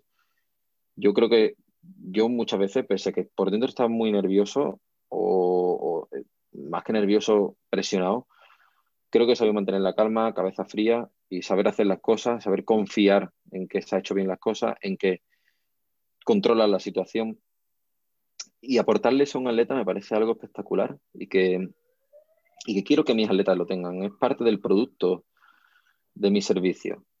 Entonces, yo lo disfruto como un niño chico, tío, porque es donde veo, tanto si sale mal como si sale bien, es donde culmina una preparación, donde culminan muchos meses de entrenamiento. Me parece un momento súper especial para el atleta, tío, donde también se forjan muchas, muchos vínculos. Eh, yo me he visto, tío, eh, a entrenadores conocidos que no han ido a una sola competición o han ido a muy pocas, incluso siendo la ciudad donde viven, no han ido.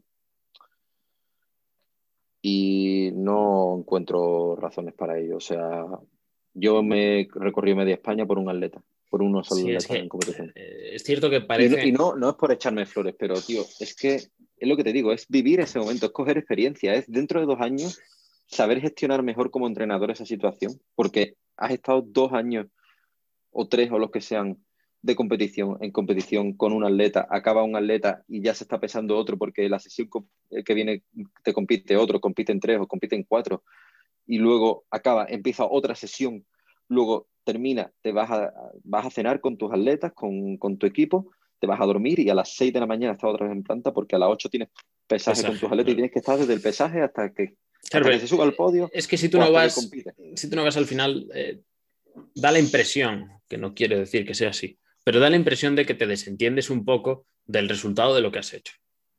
A mi mm. modo de ver. Es decir, tú mandas a una persona a la guerra, la has preparado para ello y dices, bueno, ya, ahora ya lo que necesites eh, hasta el mes que viene. No, no, a ver, vamos a ver. Eh, es vital que le acompañes. Más que nada porque el entrenador, desde mi punto de vista, el entrenador es esa persona que ha visto la progresión del atleta y tiene en la cabeza lo que el atleta puede y no puede hacer. Sí. Cuando tú estás metido ya hay visión de túnel en el levantamiento, ya no piensas. Ya todo sale de forma automática. Pero es, también, sí, si tú tienes que cambiar los intentos que tenías planeados, el único que te puede ayudar de forma real es el que te ha visto todos los días entrenando. Exacto. Y ya está, no hay más. ¿Eh? Sí, bueno, sí, vamos a suponer que sí.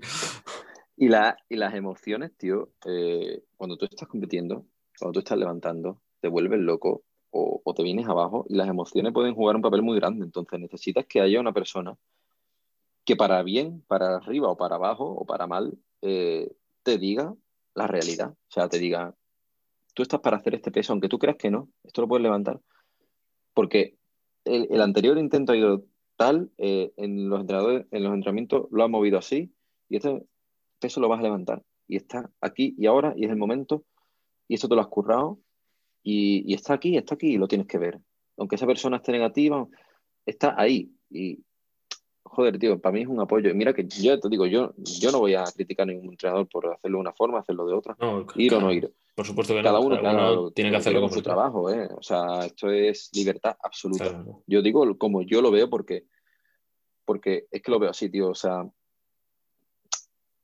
yo, yo realmente he visto mm, atletas en competición perdidos, perdidos de la mano de Dios, en plan. Sí, sí, sí. Me ha dado pena, tío que me ha dado pena y que y realmente y ni me he metido a ayudar porque digo que al final te buscas un conflicto con... no, es que no puedes, claro, claro, no puedes. No puedes porque además mucha gente no va a entender que lo haces por ayudar a esa persona. Va a entender que lo haces como captación de un cliente. No, oiga, no, es que este chaval no sabe ni a quién le tiene que dar el intento, ni cuándo lo tiene que entregar, ni, cuándo lo puede cambiar y cuándo no. Ni cuándo tiene que calentar, ni, cuándo. Claro, se le está colando la gente para calentar. Eh, en fin, entonces. Se está cargando solo los discos. Yo veo un atleta así, tío, y, joder, Yo nunca he tenido que estar haciendo una competición. No quiero que la gente esté así, ¿sabes? Porque, porque se pasa mal, tío. O sea, ya demasiado nervio, demasiado, demasiado sentimiento, demasiado esfuerzo mental lleva detrás una competición como para que encima le metemos el plus de la incertidumbre, de los intentos, los calentamientos. Si te hace falta esta estrategia, ni te cuento. Tú no puedes pensar en estrategia cuando estás compitiendo. bueno, eso sería otro, plus. No, depende de. Vamos a ver, habrá gente que sí, obviamente, gente que lleve mucho tiempo compitiendo, pero la mayoría de la gente que no lleva. O sea, bueno, que no yo no he competido mucho, la verdad, pero. Pero bueno, al final es, también depende mucho de la persona. Pero eh, en general, la mayoría de las personas no van a ponerse a pensar. Ahí, ahí van a hacer lo que les si meto dos kilos y medio más o si meto cinco kilos más, el otro eh, va a bajar o este, este levantamiento lo ha hecho muy justo, no creo que le quepan más de tal. Claro, o, si, le igual, lo ¿eh? sube y falla, ¿sabes? Claro, y eso, esto es algo que no se puede estudiar, que no te viene en un paper, no te viene en un manual, no, hay vídeos de eso. Y, si, y lo poco que haya, si hay, eh, no te va a servir. O sea, eso es algo que tienes que poner en práctica. Es como el tema del weight cut. El weight cut, tú puedes tener toda la información en tu cabeza, puedes haber ido a seminarios, puedes haber leído mil artículos, que si tú no lo pones en práctica y no lo dominas, es casi que no, si no sirviesen de nada esos conocimientos. Entonces esto es igual. Eh, la práctica hace la perfección, tío, y cuanto, cuanta más experiencia tiene un atleta, tiene un, perdón, un entrenador en competición, con más cabeza fría y con, y con más eh, tenacidad manejar la, situación. Porque eso es importante, que el atleta no te vea que tú has perdido los papeles.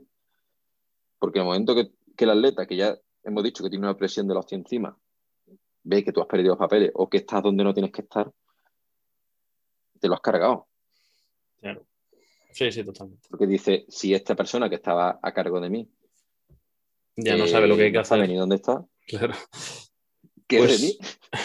Mira, vamos a ir con la última pregunta de este bloque. Sí, porque no paro. Claro, claro. Bueno, es que tiene la lengua bastante larga. ¿eh? Ya, hay, que, decirlo. ¿eh? Llevamos un total ya de. vamos para hora y media, dentro de poco. Pero bueno, está bien, ¿no? ¿Te está gustando o no? ¿Estás... Sí, vale. Yo estoy disfrutando, tío. Si yo esto por mí lo hacíamos todas las tardes. Va a ser el primer colaborador del programa. ¿eh? Eh, bueno, continuamos ya con la última experiencia personal y es que me gustaría saber qué cosas eh, te llaman más la atención en las programaciones. Y quiero explicarlo porque quiero que me digas de una programación cuando la ves o cuando la, o cuando la haces, cuando la ejecutas. Y, eh, o, más bien, los diferentes sistemas de entrenamiento, porque hoy en día, como lo dijimos al principio, está muy de moda eh, comparar, decir cuál es mejor. Creo que el foco está eh, permanentemente en cuál es el mejor, cuál es el óptimo, en vez de fijarse en cómo de eficiente lo, o con qué eficacia o eficiencia lo llevan los atletas a cabo durante la preparación. No, no el entrenador, porque al final el sistema de entrenamiento, obviamente, a nivel de programación, pues variará bastante de unos a otros, pero yo no creo que haya ninguno que sea malo.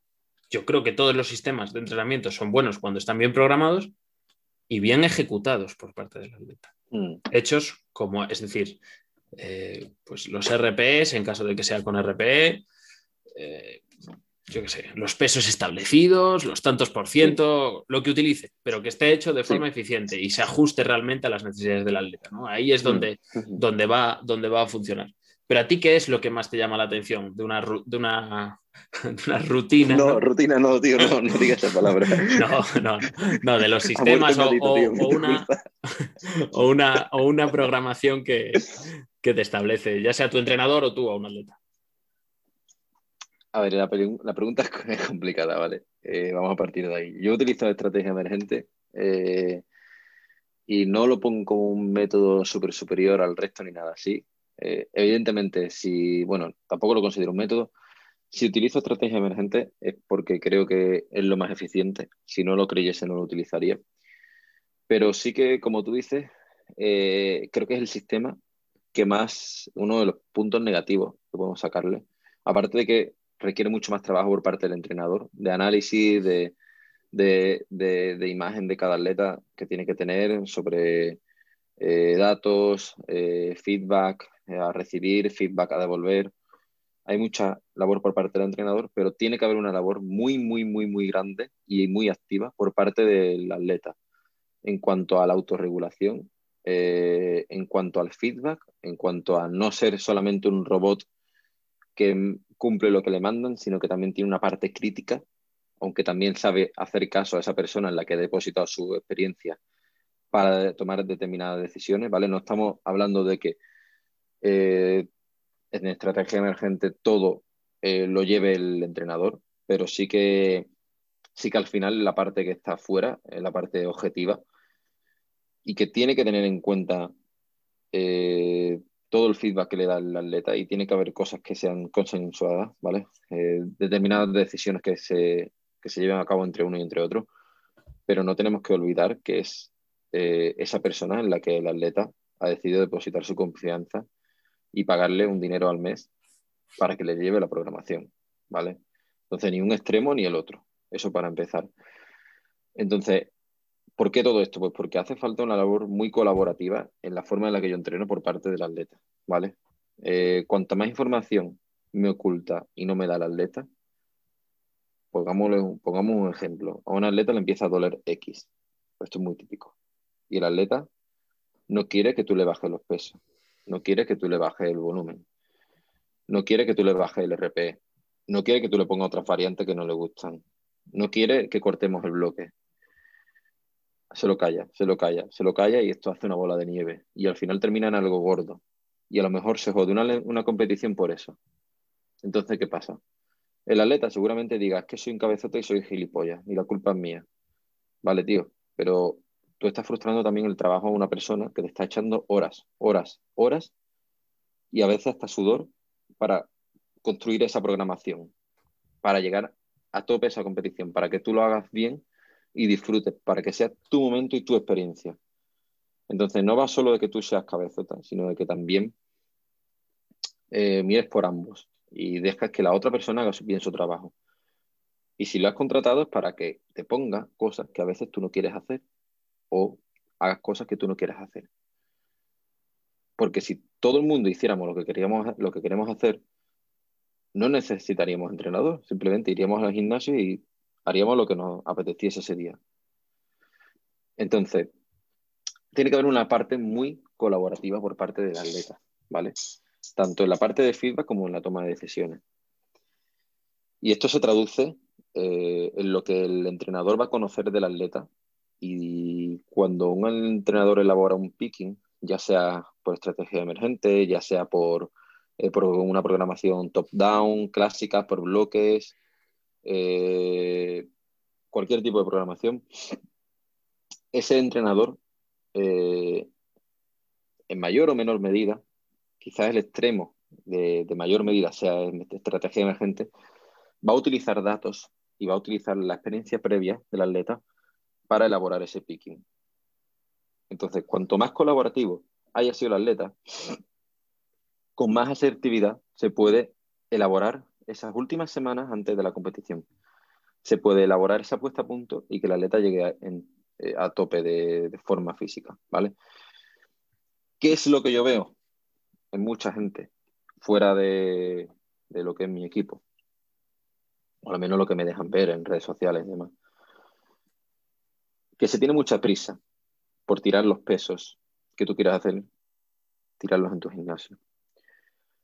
Se tienen las expectativas demasiado altas, en plan, porque como a ocho semanas voy muy bien, yo confío en que a cuatro y a tres voy muy bien. Ir mejor. Y a cuatro y a tres semanas, exacto, voy a ir mejor.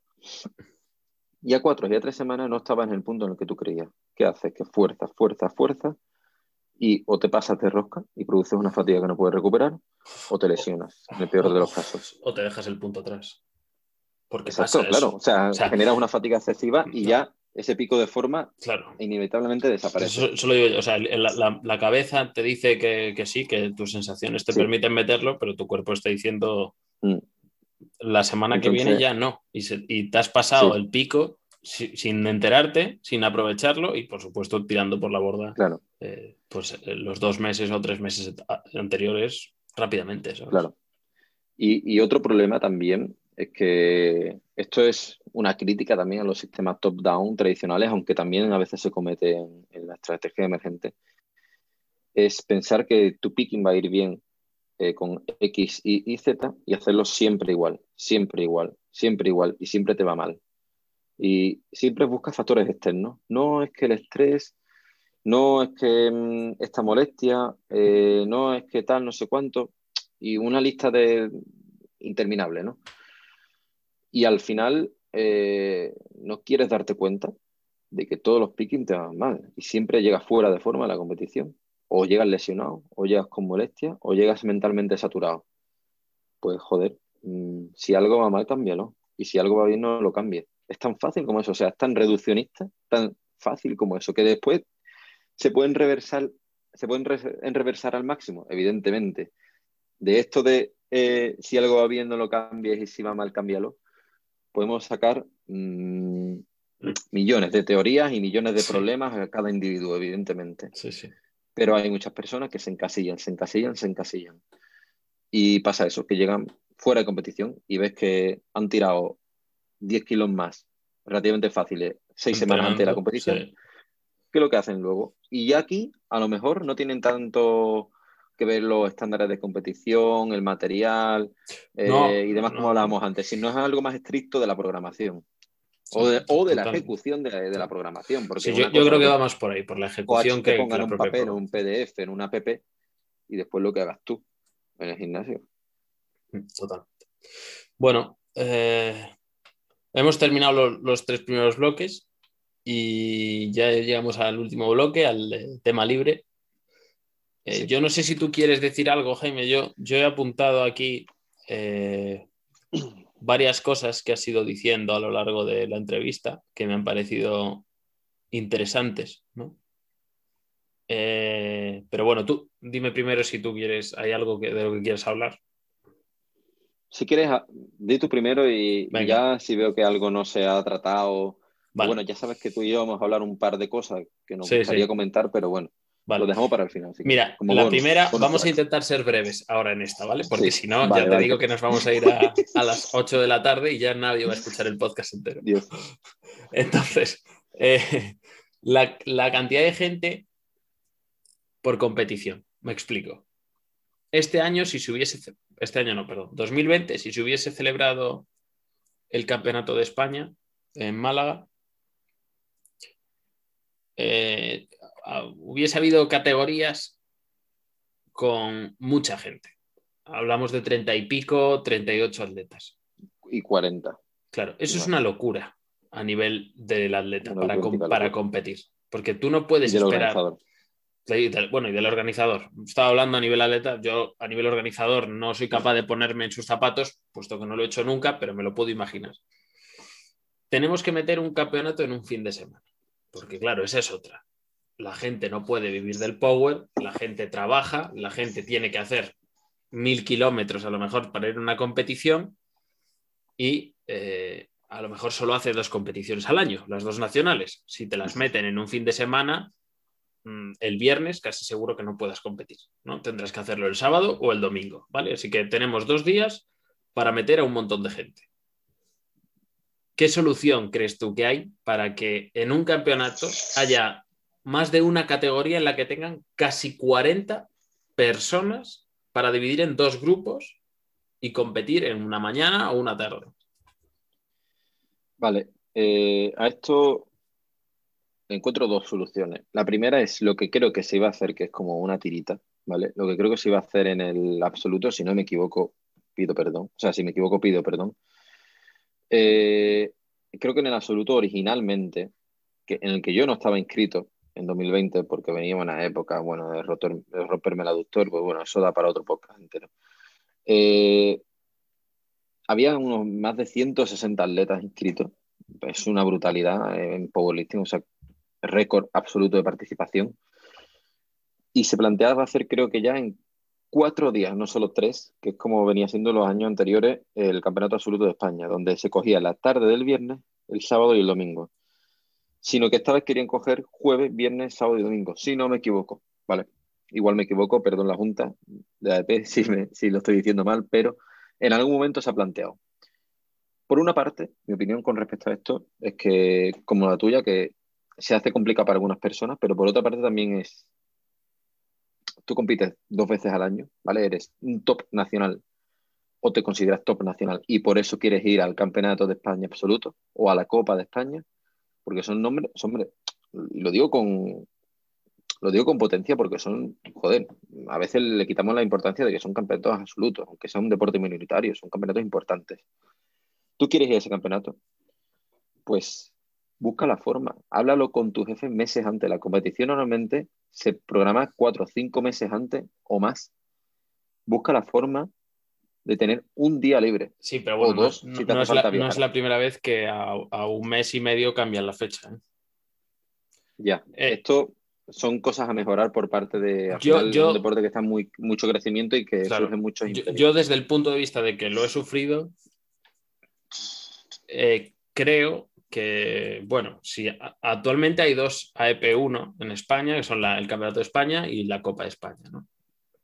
Quizás sería mejor que hubiese solo una competición nacional al año, Campeonato de España, y que se hiciese una fecha donde la mayor parte de la gente puede eh, disponer o puede, con mucha antelación, puede tener tiempo para hacer lo que sería mm. en verano en julio, por ejemplo, no en agosto, porque en agosto la mayoría de la gente de España se, derrite, pero... Luego, tienes que tener en cuenta también el panorama, el, calendario internacional. Por eso lo digo. Muchas de esas personas que van al nacional claro, tienen en cuenta que si el mundial años atrás siempre se ha hecho en junio. Ya, pero ahora se está haciendo en diciembre, ¿no? Este año como excepción. Sí, bueno. Sí, no, en diciembre finales de año. Finales de año. Diciembre es el europeo. Eso, el, europeo, el europeo cierto. Septiembre, octubre, por ahí. Entonces, bueno, pero eso, eso es aparte, eso es excepción de este año. Entonces, yo creo que, evidentemente, si tú lo pones un campeonato con un día jueves y viernes, habrá gente de, de esas categorías que de ninguna forma, eh, incluso planificándolo con, con meses de antelación y dándole una prioridad absoluta a ese campeonato para que esos días pueda ir, habrá gente que de ninguna forma pueda eh, conseguirlo evidentemente esa gente van a quedar excluidas. Pero es muy difícil complacer a todo el mundo. Correcto, pero si queremos. Es que no, solamente es el tema de la fecha. ¿eh? Es que el tema es eh, las distancias. España es un país que no es un país. Claro, no, es muy grande. Uno o dos días para competir, porque claro. a lo mejor compites viernes, pero tienes que viajar el jueves. Claro, pero ¿y qué te metes? ¿10 horas de coche? ¿Te ¿eh? metes 10 horas de coche? O avión. ¿Y si no hay? porque no hay avión, es que no hay aviones a nivel nacional todos los días a todos los aeropuertos. Ya, Entonces, ya, eh, eh, yo por eso tenía. Sí, pero ponle un día de viaje. Bueno, vale, claro, exactamente. Mm, la idea es, o la idea que yo tenía es que, bueno, pues tú organizas un campeonato primera semana de julio que no te impide, entre que sea la primera eh, semana de julio o la última de mayo, eh, no creo que modifique las preparaciones de los que vayan a ir a campeonatos internacionales, sinceramente. Yo creo que si el Mundial es en octubre, ponle... Eh, este año. Este año. O finales de septiembre, que fue el año anterior. Y luego el tema es en la, junio. En junio, eso, perdón. Y luego el, tema es la centralidad tenemos la suerte de que en España hay una ciudad que está prácticamente equidistante de todas las esquinas de España, como es Madrid, mm. y un campeonato nacional debería de ser lo más homogéneo posible eh, en cuanto a trayectos, eh, días, ¿sabes? Bueno, son, todo esto son, es teorizar, ¿no? Eh, no digo que, se esté haciendo mal, ni muchísimo menos, pero puede haber formas más cómodas para la mayoría de la gente. Que que al final, al no tener apoyo institucional ni nada, todo sale por parte de los clubes y de los Es, lo más, lo más, es lo más determinante. a los pocos clubes que se ofrezcan a organizar algo tan tocho, porque un campeonato, es algo muy tocho, y por cada año que pase y más participación haya, es más tocho. Lo van de aplaudir, sea en Tarragona, sea en Alaurín, sea en la punta de España. Totalmente. El esfuerzo. Es de aplaudir siempre, y no se le puede exactamente, a nadie. Siempre merece. Y, no es. tampoco es el objetivo de esto que estamos diciendo. ¿eh? Claro, claro. Tampoco es el objetivo. Que, cuando la primera vez la primera vez que competí en un nacional fue en Salamanca y, y yo, yo venía de no competir en prácticamente ningún deporte de mi vida. Bueno, sí, pero eh, era muy pequeño y demás. Y nunca había llegado a ningún nivel nacional. Y, y la primera vez que fui a competir fue en plan, joder, es en Salamanca. Que Salamanca, quieras que no, está relativamente central. Eh, dije, joder, ¿por qué no es en Madrid? Campeonato de España debería ser equidistante, como dices tú. Y después, pues ha habido campeonato de España en cada punta. Claro, bueno, que tampoco estaría mal. beneficiado, ¿eh? sí, sí. y, le, da visibilidad a los clubes, ¿eh? Y, también a las comunidades donde se haga y tal, que, que, son formas de verlo y son formas de hacerlo. Creo que ahora mismo no es impensable por hacer todos los campeonatos de España en Madrid, porque si no, a los clubes de Madrid los, los, chamuscaríamos de, tanta tralla. Hombre, lo que, sí te digo es. Es que no debería ser un club. Si haces siempre las competiciones en Madrid, eh, estamos hablando Debería de. que encargarse la supuesta federación. La supuesta federación. ideal y demás. Exactamente, Entonces, mi segunda opción, yo la planteé a la AEP para incluir esto en, en una propuesta para la Junta de, del Campeonato de España Absoluto en 2020, ¿vale? Para el que no lo sepa, en cada Campeonato de España Absoluto se hace una asamblea ordinaria de la EP, como se hace de cualquier institución. Y se proponen cambios o se sacan a la mesa ciertos temas que hay que debatir y demás. Y yo quería proponer un sistema nuevo de clasificaciones, por el cual hubiera como una especie de ranking online permanentemente actualizado en todas las competiciones del nivel que sea, que se actualice y que se establezca que en el Campeonato de España absoluto se hace el corte de los 15 mejores, o los 10 mejores, o los 20 mejores por categoría. Y esas personas son las que se, a las que se le invita a competir. Evidentemente, si se cae alguien de esa lista, automáticamente se sube. O sea, se, se, baja al siguiente quien, la, invitación, ¿no? Si, si, tú invitas al octavo y el octavo no quiere venir, pues pasa eh, el que estaba en el, en el escalón por abajo que no estaba en. ¿Pero con, qué tiempo de antelación? Claro, cerrándolo a, a tres meses. O a dos meses o a tres meses, a lo que sean. Esos, eso, esos son detalles, ¿no? Que se pueden ir puliendo. Sí, pero, pero que hay que tenerlo en cuenta. un, poco, online que además mmm, fomente la participación, ¿sabes? Porque claro, si tú te tienes que pelear para entrar en un absoluto, eso también sube la, sube la, la cotización. Claro, sube, sube la competitividad, porque tú ahora vas a ir a regionales a buscar la marca, porque igual los cinco que tienen las mejores marcas no necesitan ir a esos campeonatos porque tienen su plaza prácticamente asegurada. Pero, ¿y los que están en el borde de esa línea? Ahí habría mucha competitividad por plazas que nunca se pelea. A ver si me explico. Los que van nadie se pelea por ganar un regional. Claro, y, sí se pelean a veces, pero los que van al Campeonato de España absoluto y van a quedar en novena, décima posición, no suelen tener competencia entre ellos mismos, o al menos no un pique exagerado. Pero si tú tienes que luchar esa décima posición nacional para aparecer en la tarima del Campeonato de España absoluto, es como hacer una, una o algo así. Ahí está, ahí está. Eso requiere una cierta infraestructura informática, pero que tampoco es ninguna locura.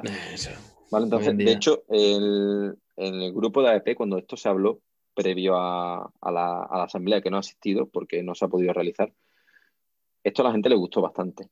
Y yo creo que es una forma bastante eficiente de establecer un corte porque al final la marca mínima mm, puede que un año la consigan 50 personas y que otro año la consigan 20 personas, por poner un ejemplo, pero es algo súper aleatorio. Porque al final en 83, nuestra categoría, siempre voy a nuestra categoría, 5.37 de total, ahora mismo... Lo saca todo el mundo.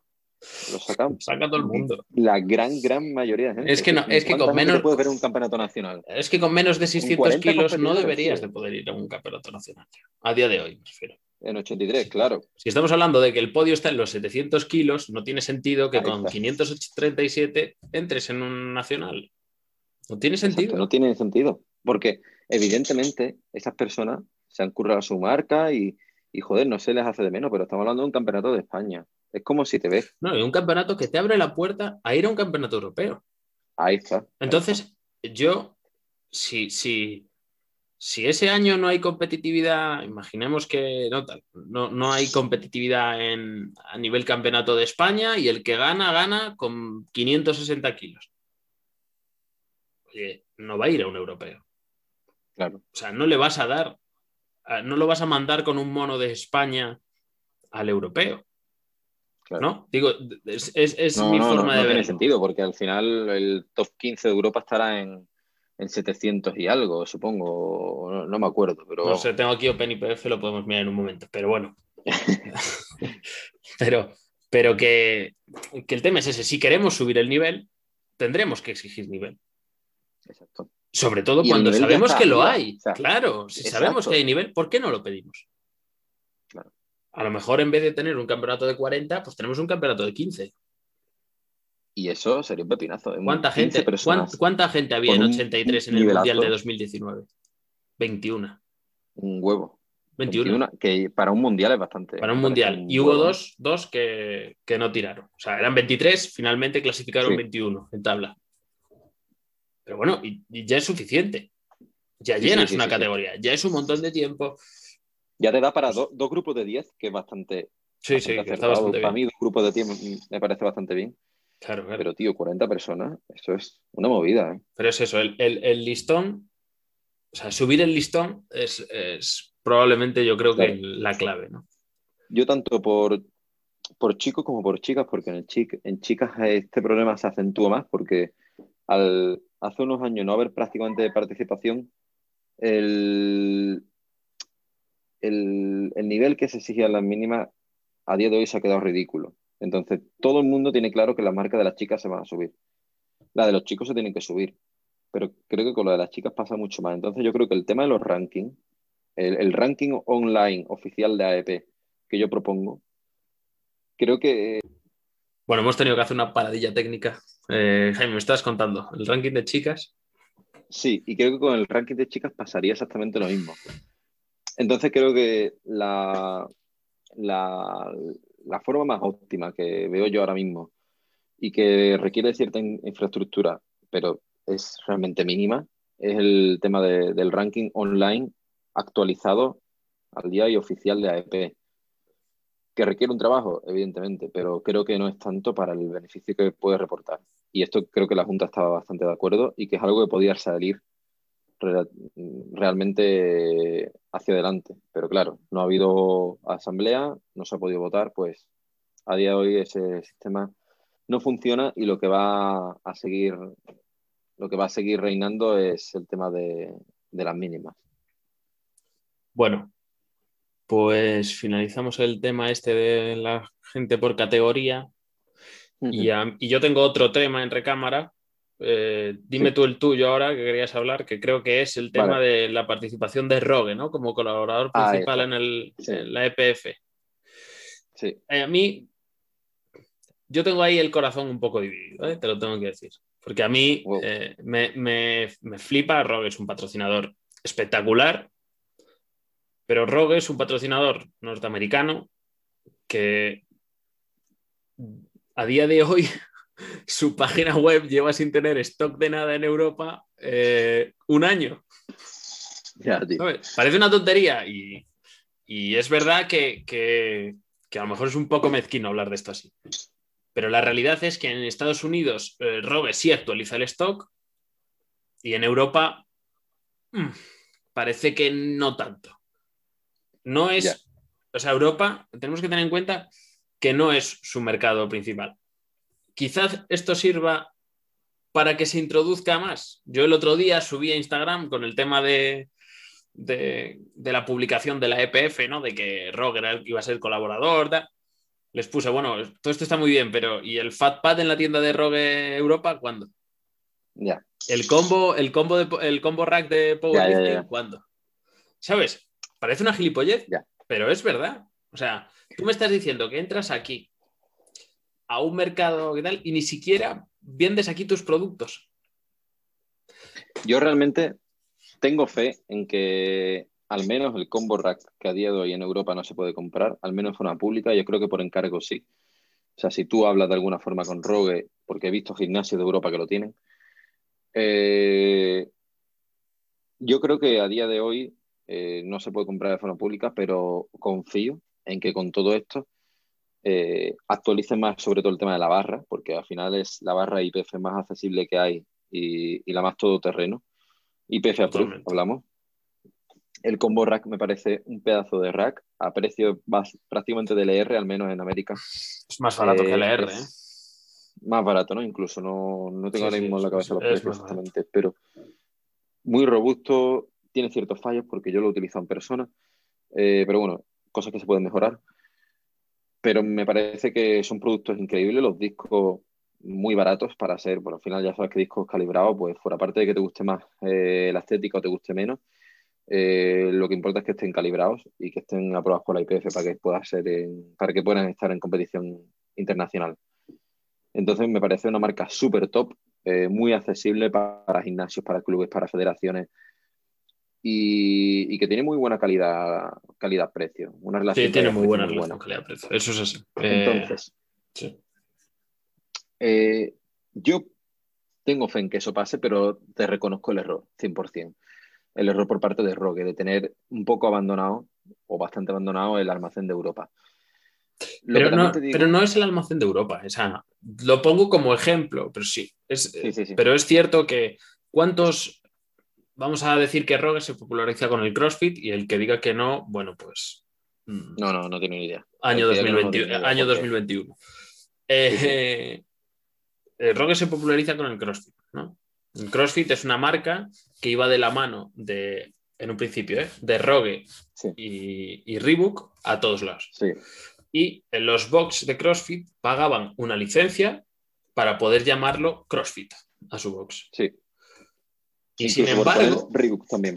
Exactamente. Y sin embargo, Rogue como marca mm, es muy raro verla en, en, un box de CrossFit fuera de Estados Unidos. Las, la hay, por supuesto que la hay. Y los hay en España y y, y, cada vez, y cada vez más, ¿eh? también es cierto.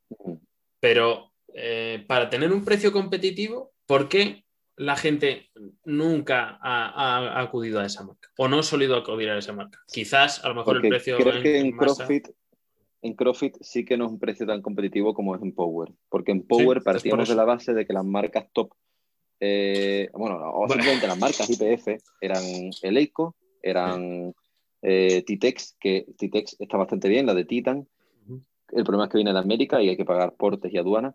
Eh, pero bueno, Eleiko, Ibanco, eh, Palini también se, utiliza, se le da muy poco.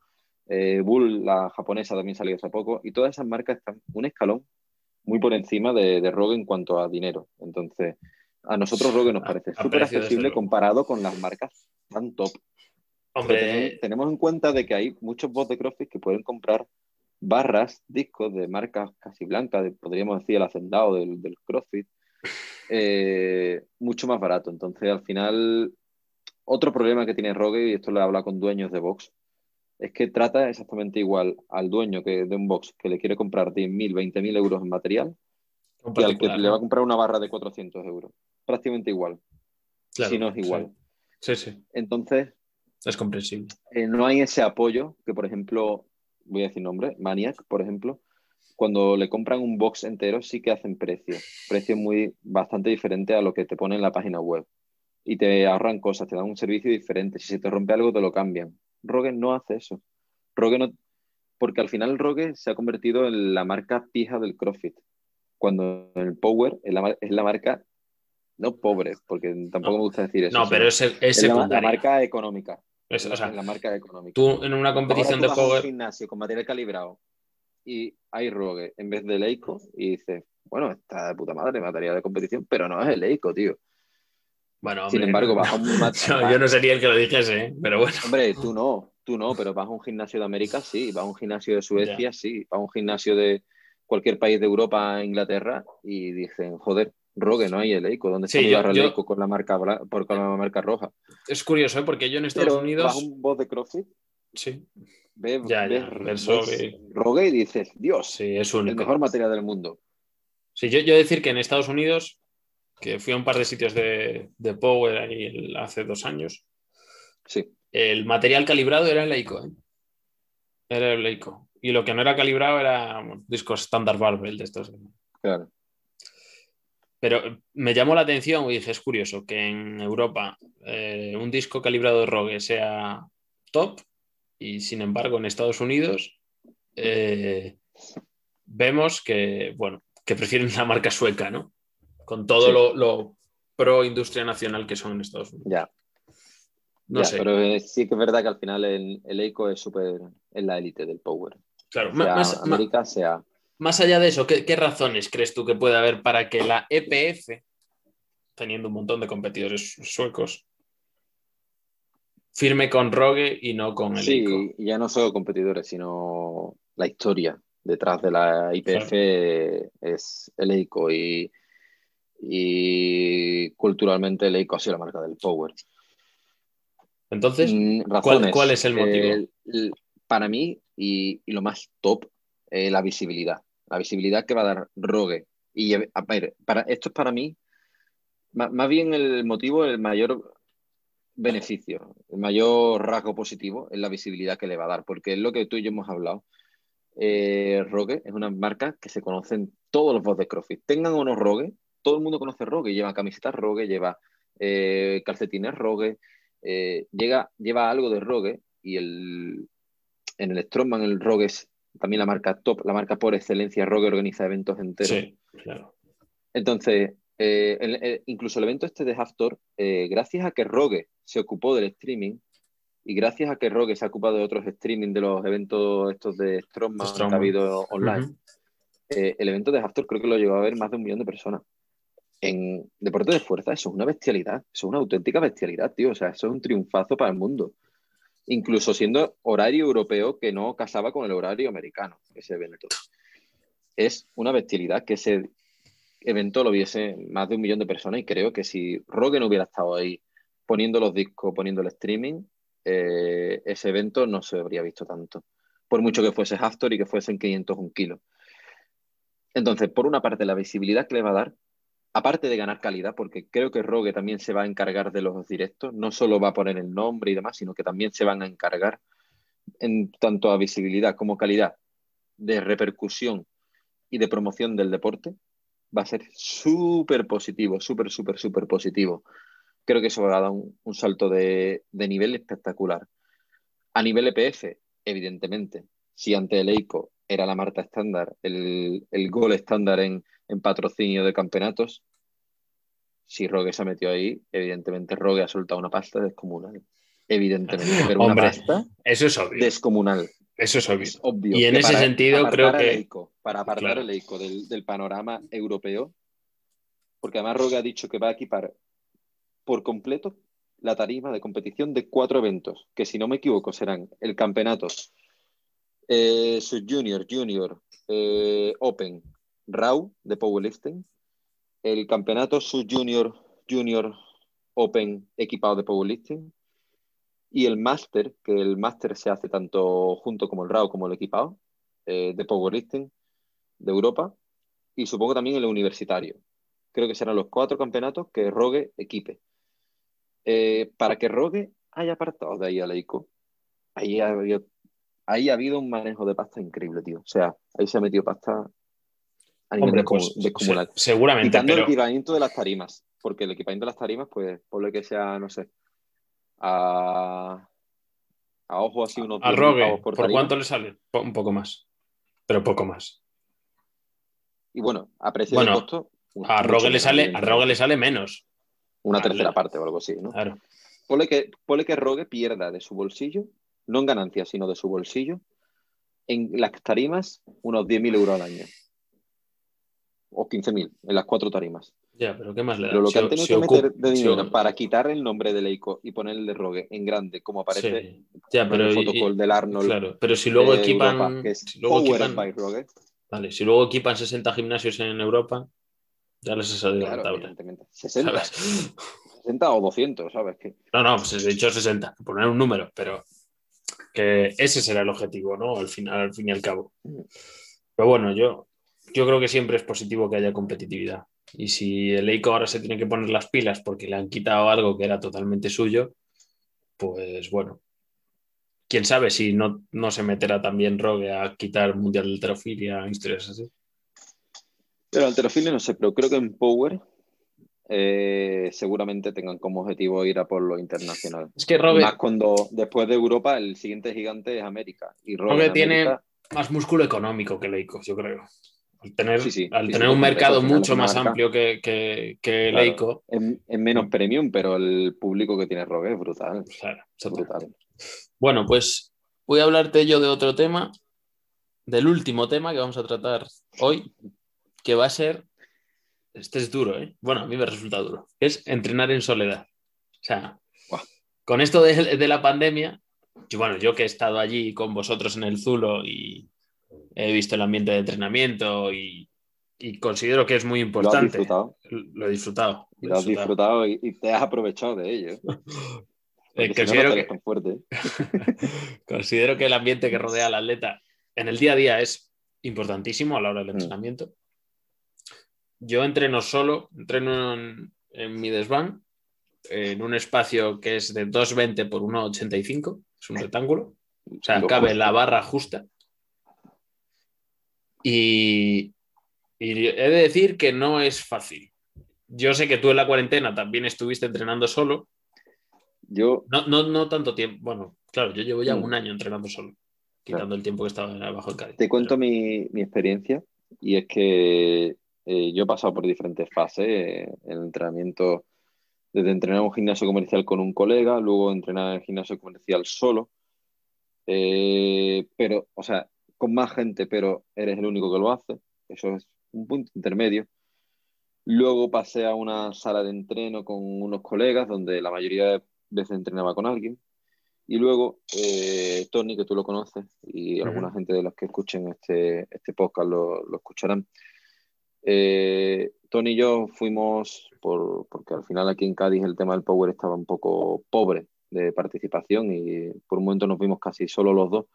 Nos fuimos a un boss de CrossFit donde estuvimos como reyes porque nos trataron genial, pero la mayoría de entrenos lo realizamos por compatibilidad de horario solos. O o sea, tanto él solo como yo solo. Y fue una época donde lo disfruté mucho porque iba una hora en la que estaba yo solo en el boss de CrossFit, o sea, literalmente solo porque yo tenía la llave, iba cuando no había, cuando no había gente. El nivel de concentración, o sea, yo dejaba el móvil, lo ponía en modo avión, el nivel de concentración y de disfrutar en tener brutal. Y ahí aprendí mucho, aprendí a ser autónomo, a no necesitar spotters, a no necesitar que alguien me grite para levantar, a, a ser yo mismo Luego empecé a, entrenar con gente. Eh, si te digo la verdad, hasta me costó el cambio, pero luego lo disfruté muchísimo. Tener gente con la que entrenar mm, se goza muchísimo. Y luego pasé la cuarentena. Cuando ya el boss de CrossFit cerró, o sea, de ahí no nos fuimos porque por otra razón, sino simplemente porque cerró y tuvimos que buscar lo del Zulo, poco a poco fue creciendo, etc, etc, hasta que eh, llegamos a la cuarentena y de nuevo me vi obligado a entrenar solo, como la mayoría de personas en cuarentena, los pocos que pudimos entrenar. Eh, me llevé mi parte del material a la casa y bueno, entrenar solo o con mis padres en la otra esquina del salón. Pero bueno, a, fin de cuentas eh, no tenía compañero de entreno. Entonces, pues se, hizo duro en ese sentido porque al final ya me había acostumbrado a entrenar con gente, a tener spotter, a tener colegas, no solo spotters, sino amigos contigo, eh, compartiendo entreno. Y tú sabes que la última ampliación del Zulo, cuando ya estamos en un sitio bastante decente entrenando, o sea, para mí es súper top entrenar ahí, es cuando yo más progreso he notado, porque el poder reunirme con varias personas sin motivo de espacio, sin que nos falte material y que podamos disfrutar de los entrenos en grupo, me parece brutal. O sea, yo he pegado un salto de ya de motivación, no, no de motivación como ganas de entrenar, de competir, de objetivo, no, no, sino de hype, hype en la hora del entreno. O sea, sí, sí, venís arriba. El entreno que, que, dura X horas y yo tengo un hype en ese momento porque estamos tirando fuerte, porque nos lo pasamos bien, porque nos reímos, porque gritamos, porque disfrutamos todos juntos y porque el día que vienes tú con la cabeza agachada, el otro te, el otro te anima. Eso para mí tiene un valor espectacular.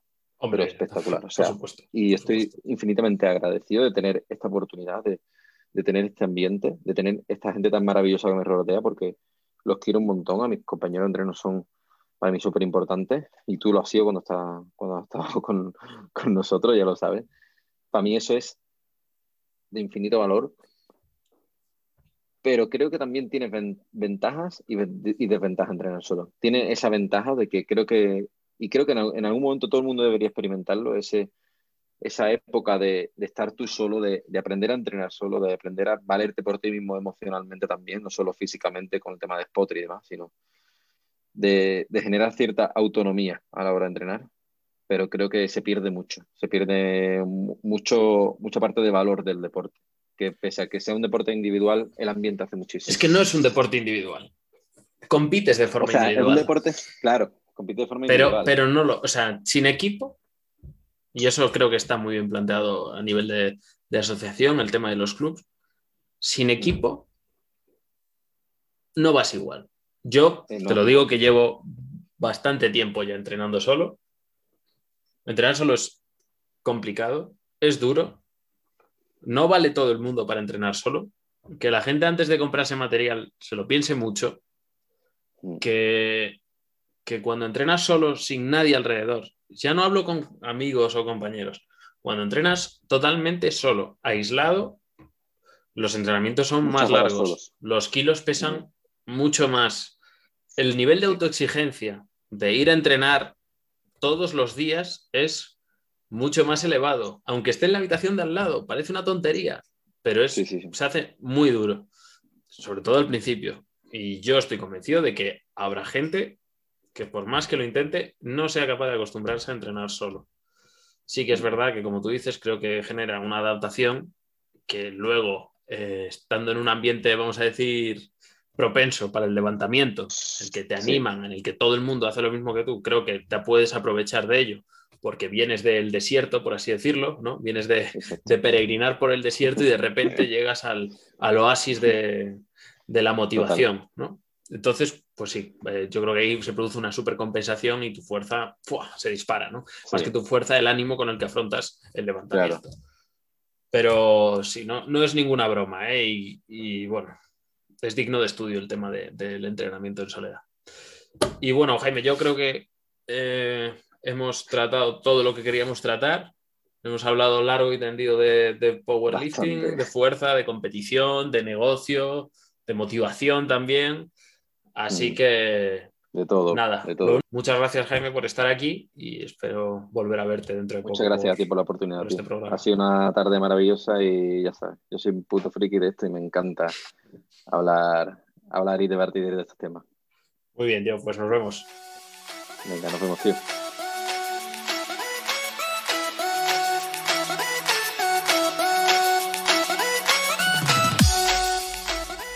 Pues hasta aquí la entrevista con Jaime. La semana que viene nos visita Maya da Silva para una entrevista muy interesante. Y solo deciros que espero vuestro apoyo para que el canal siga creciendo. Muchas gracias por estar ahí. Un saludo.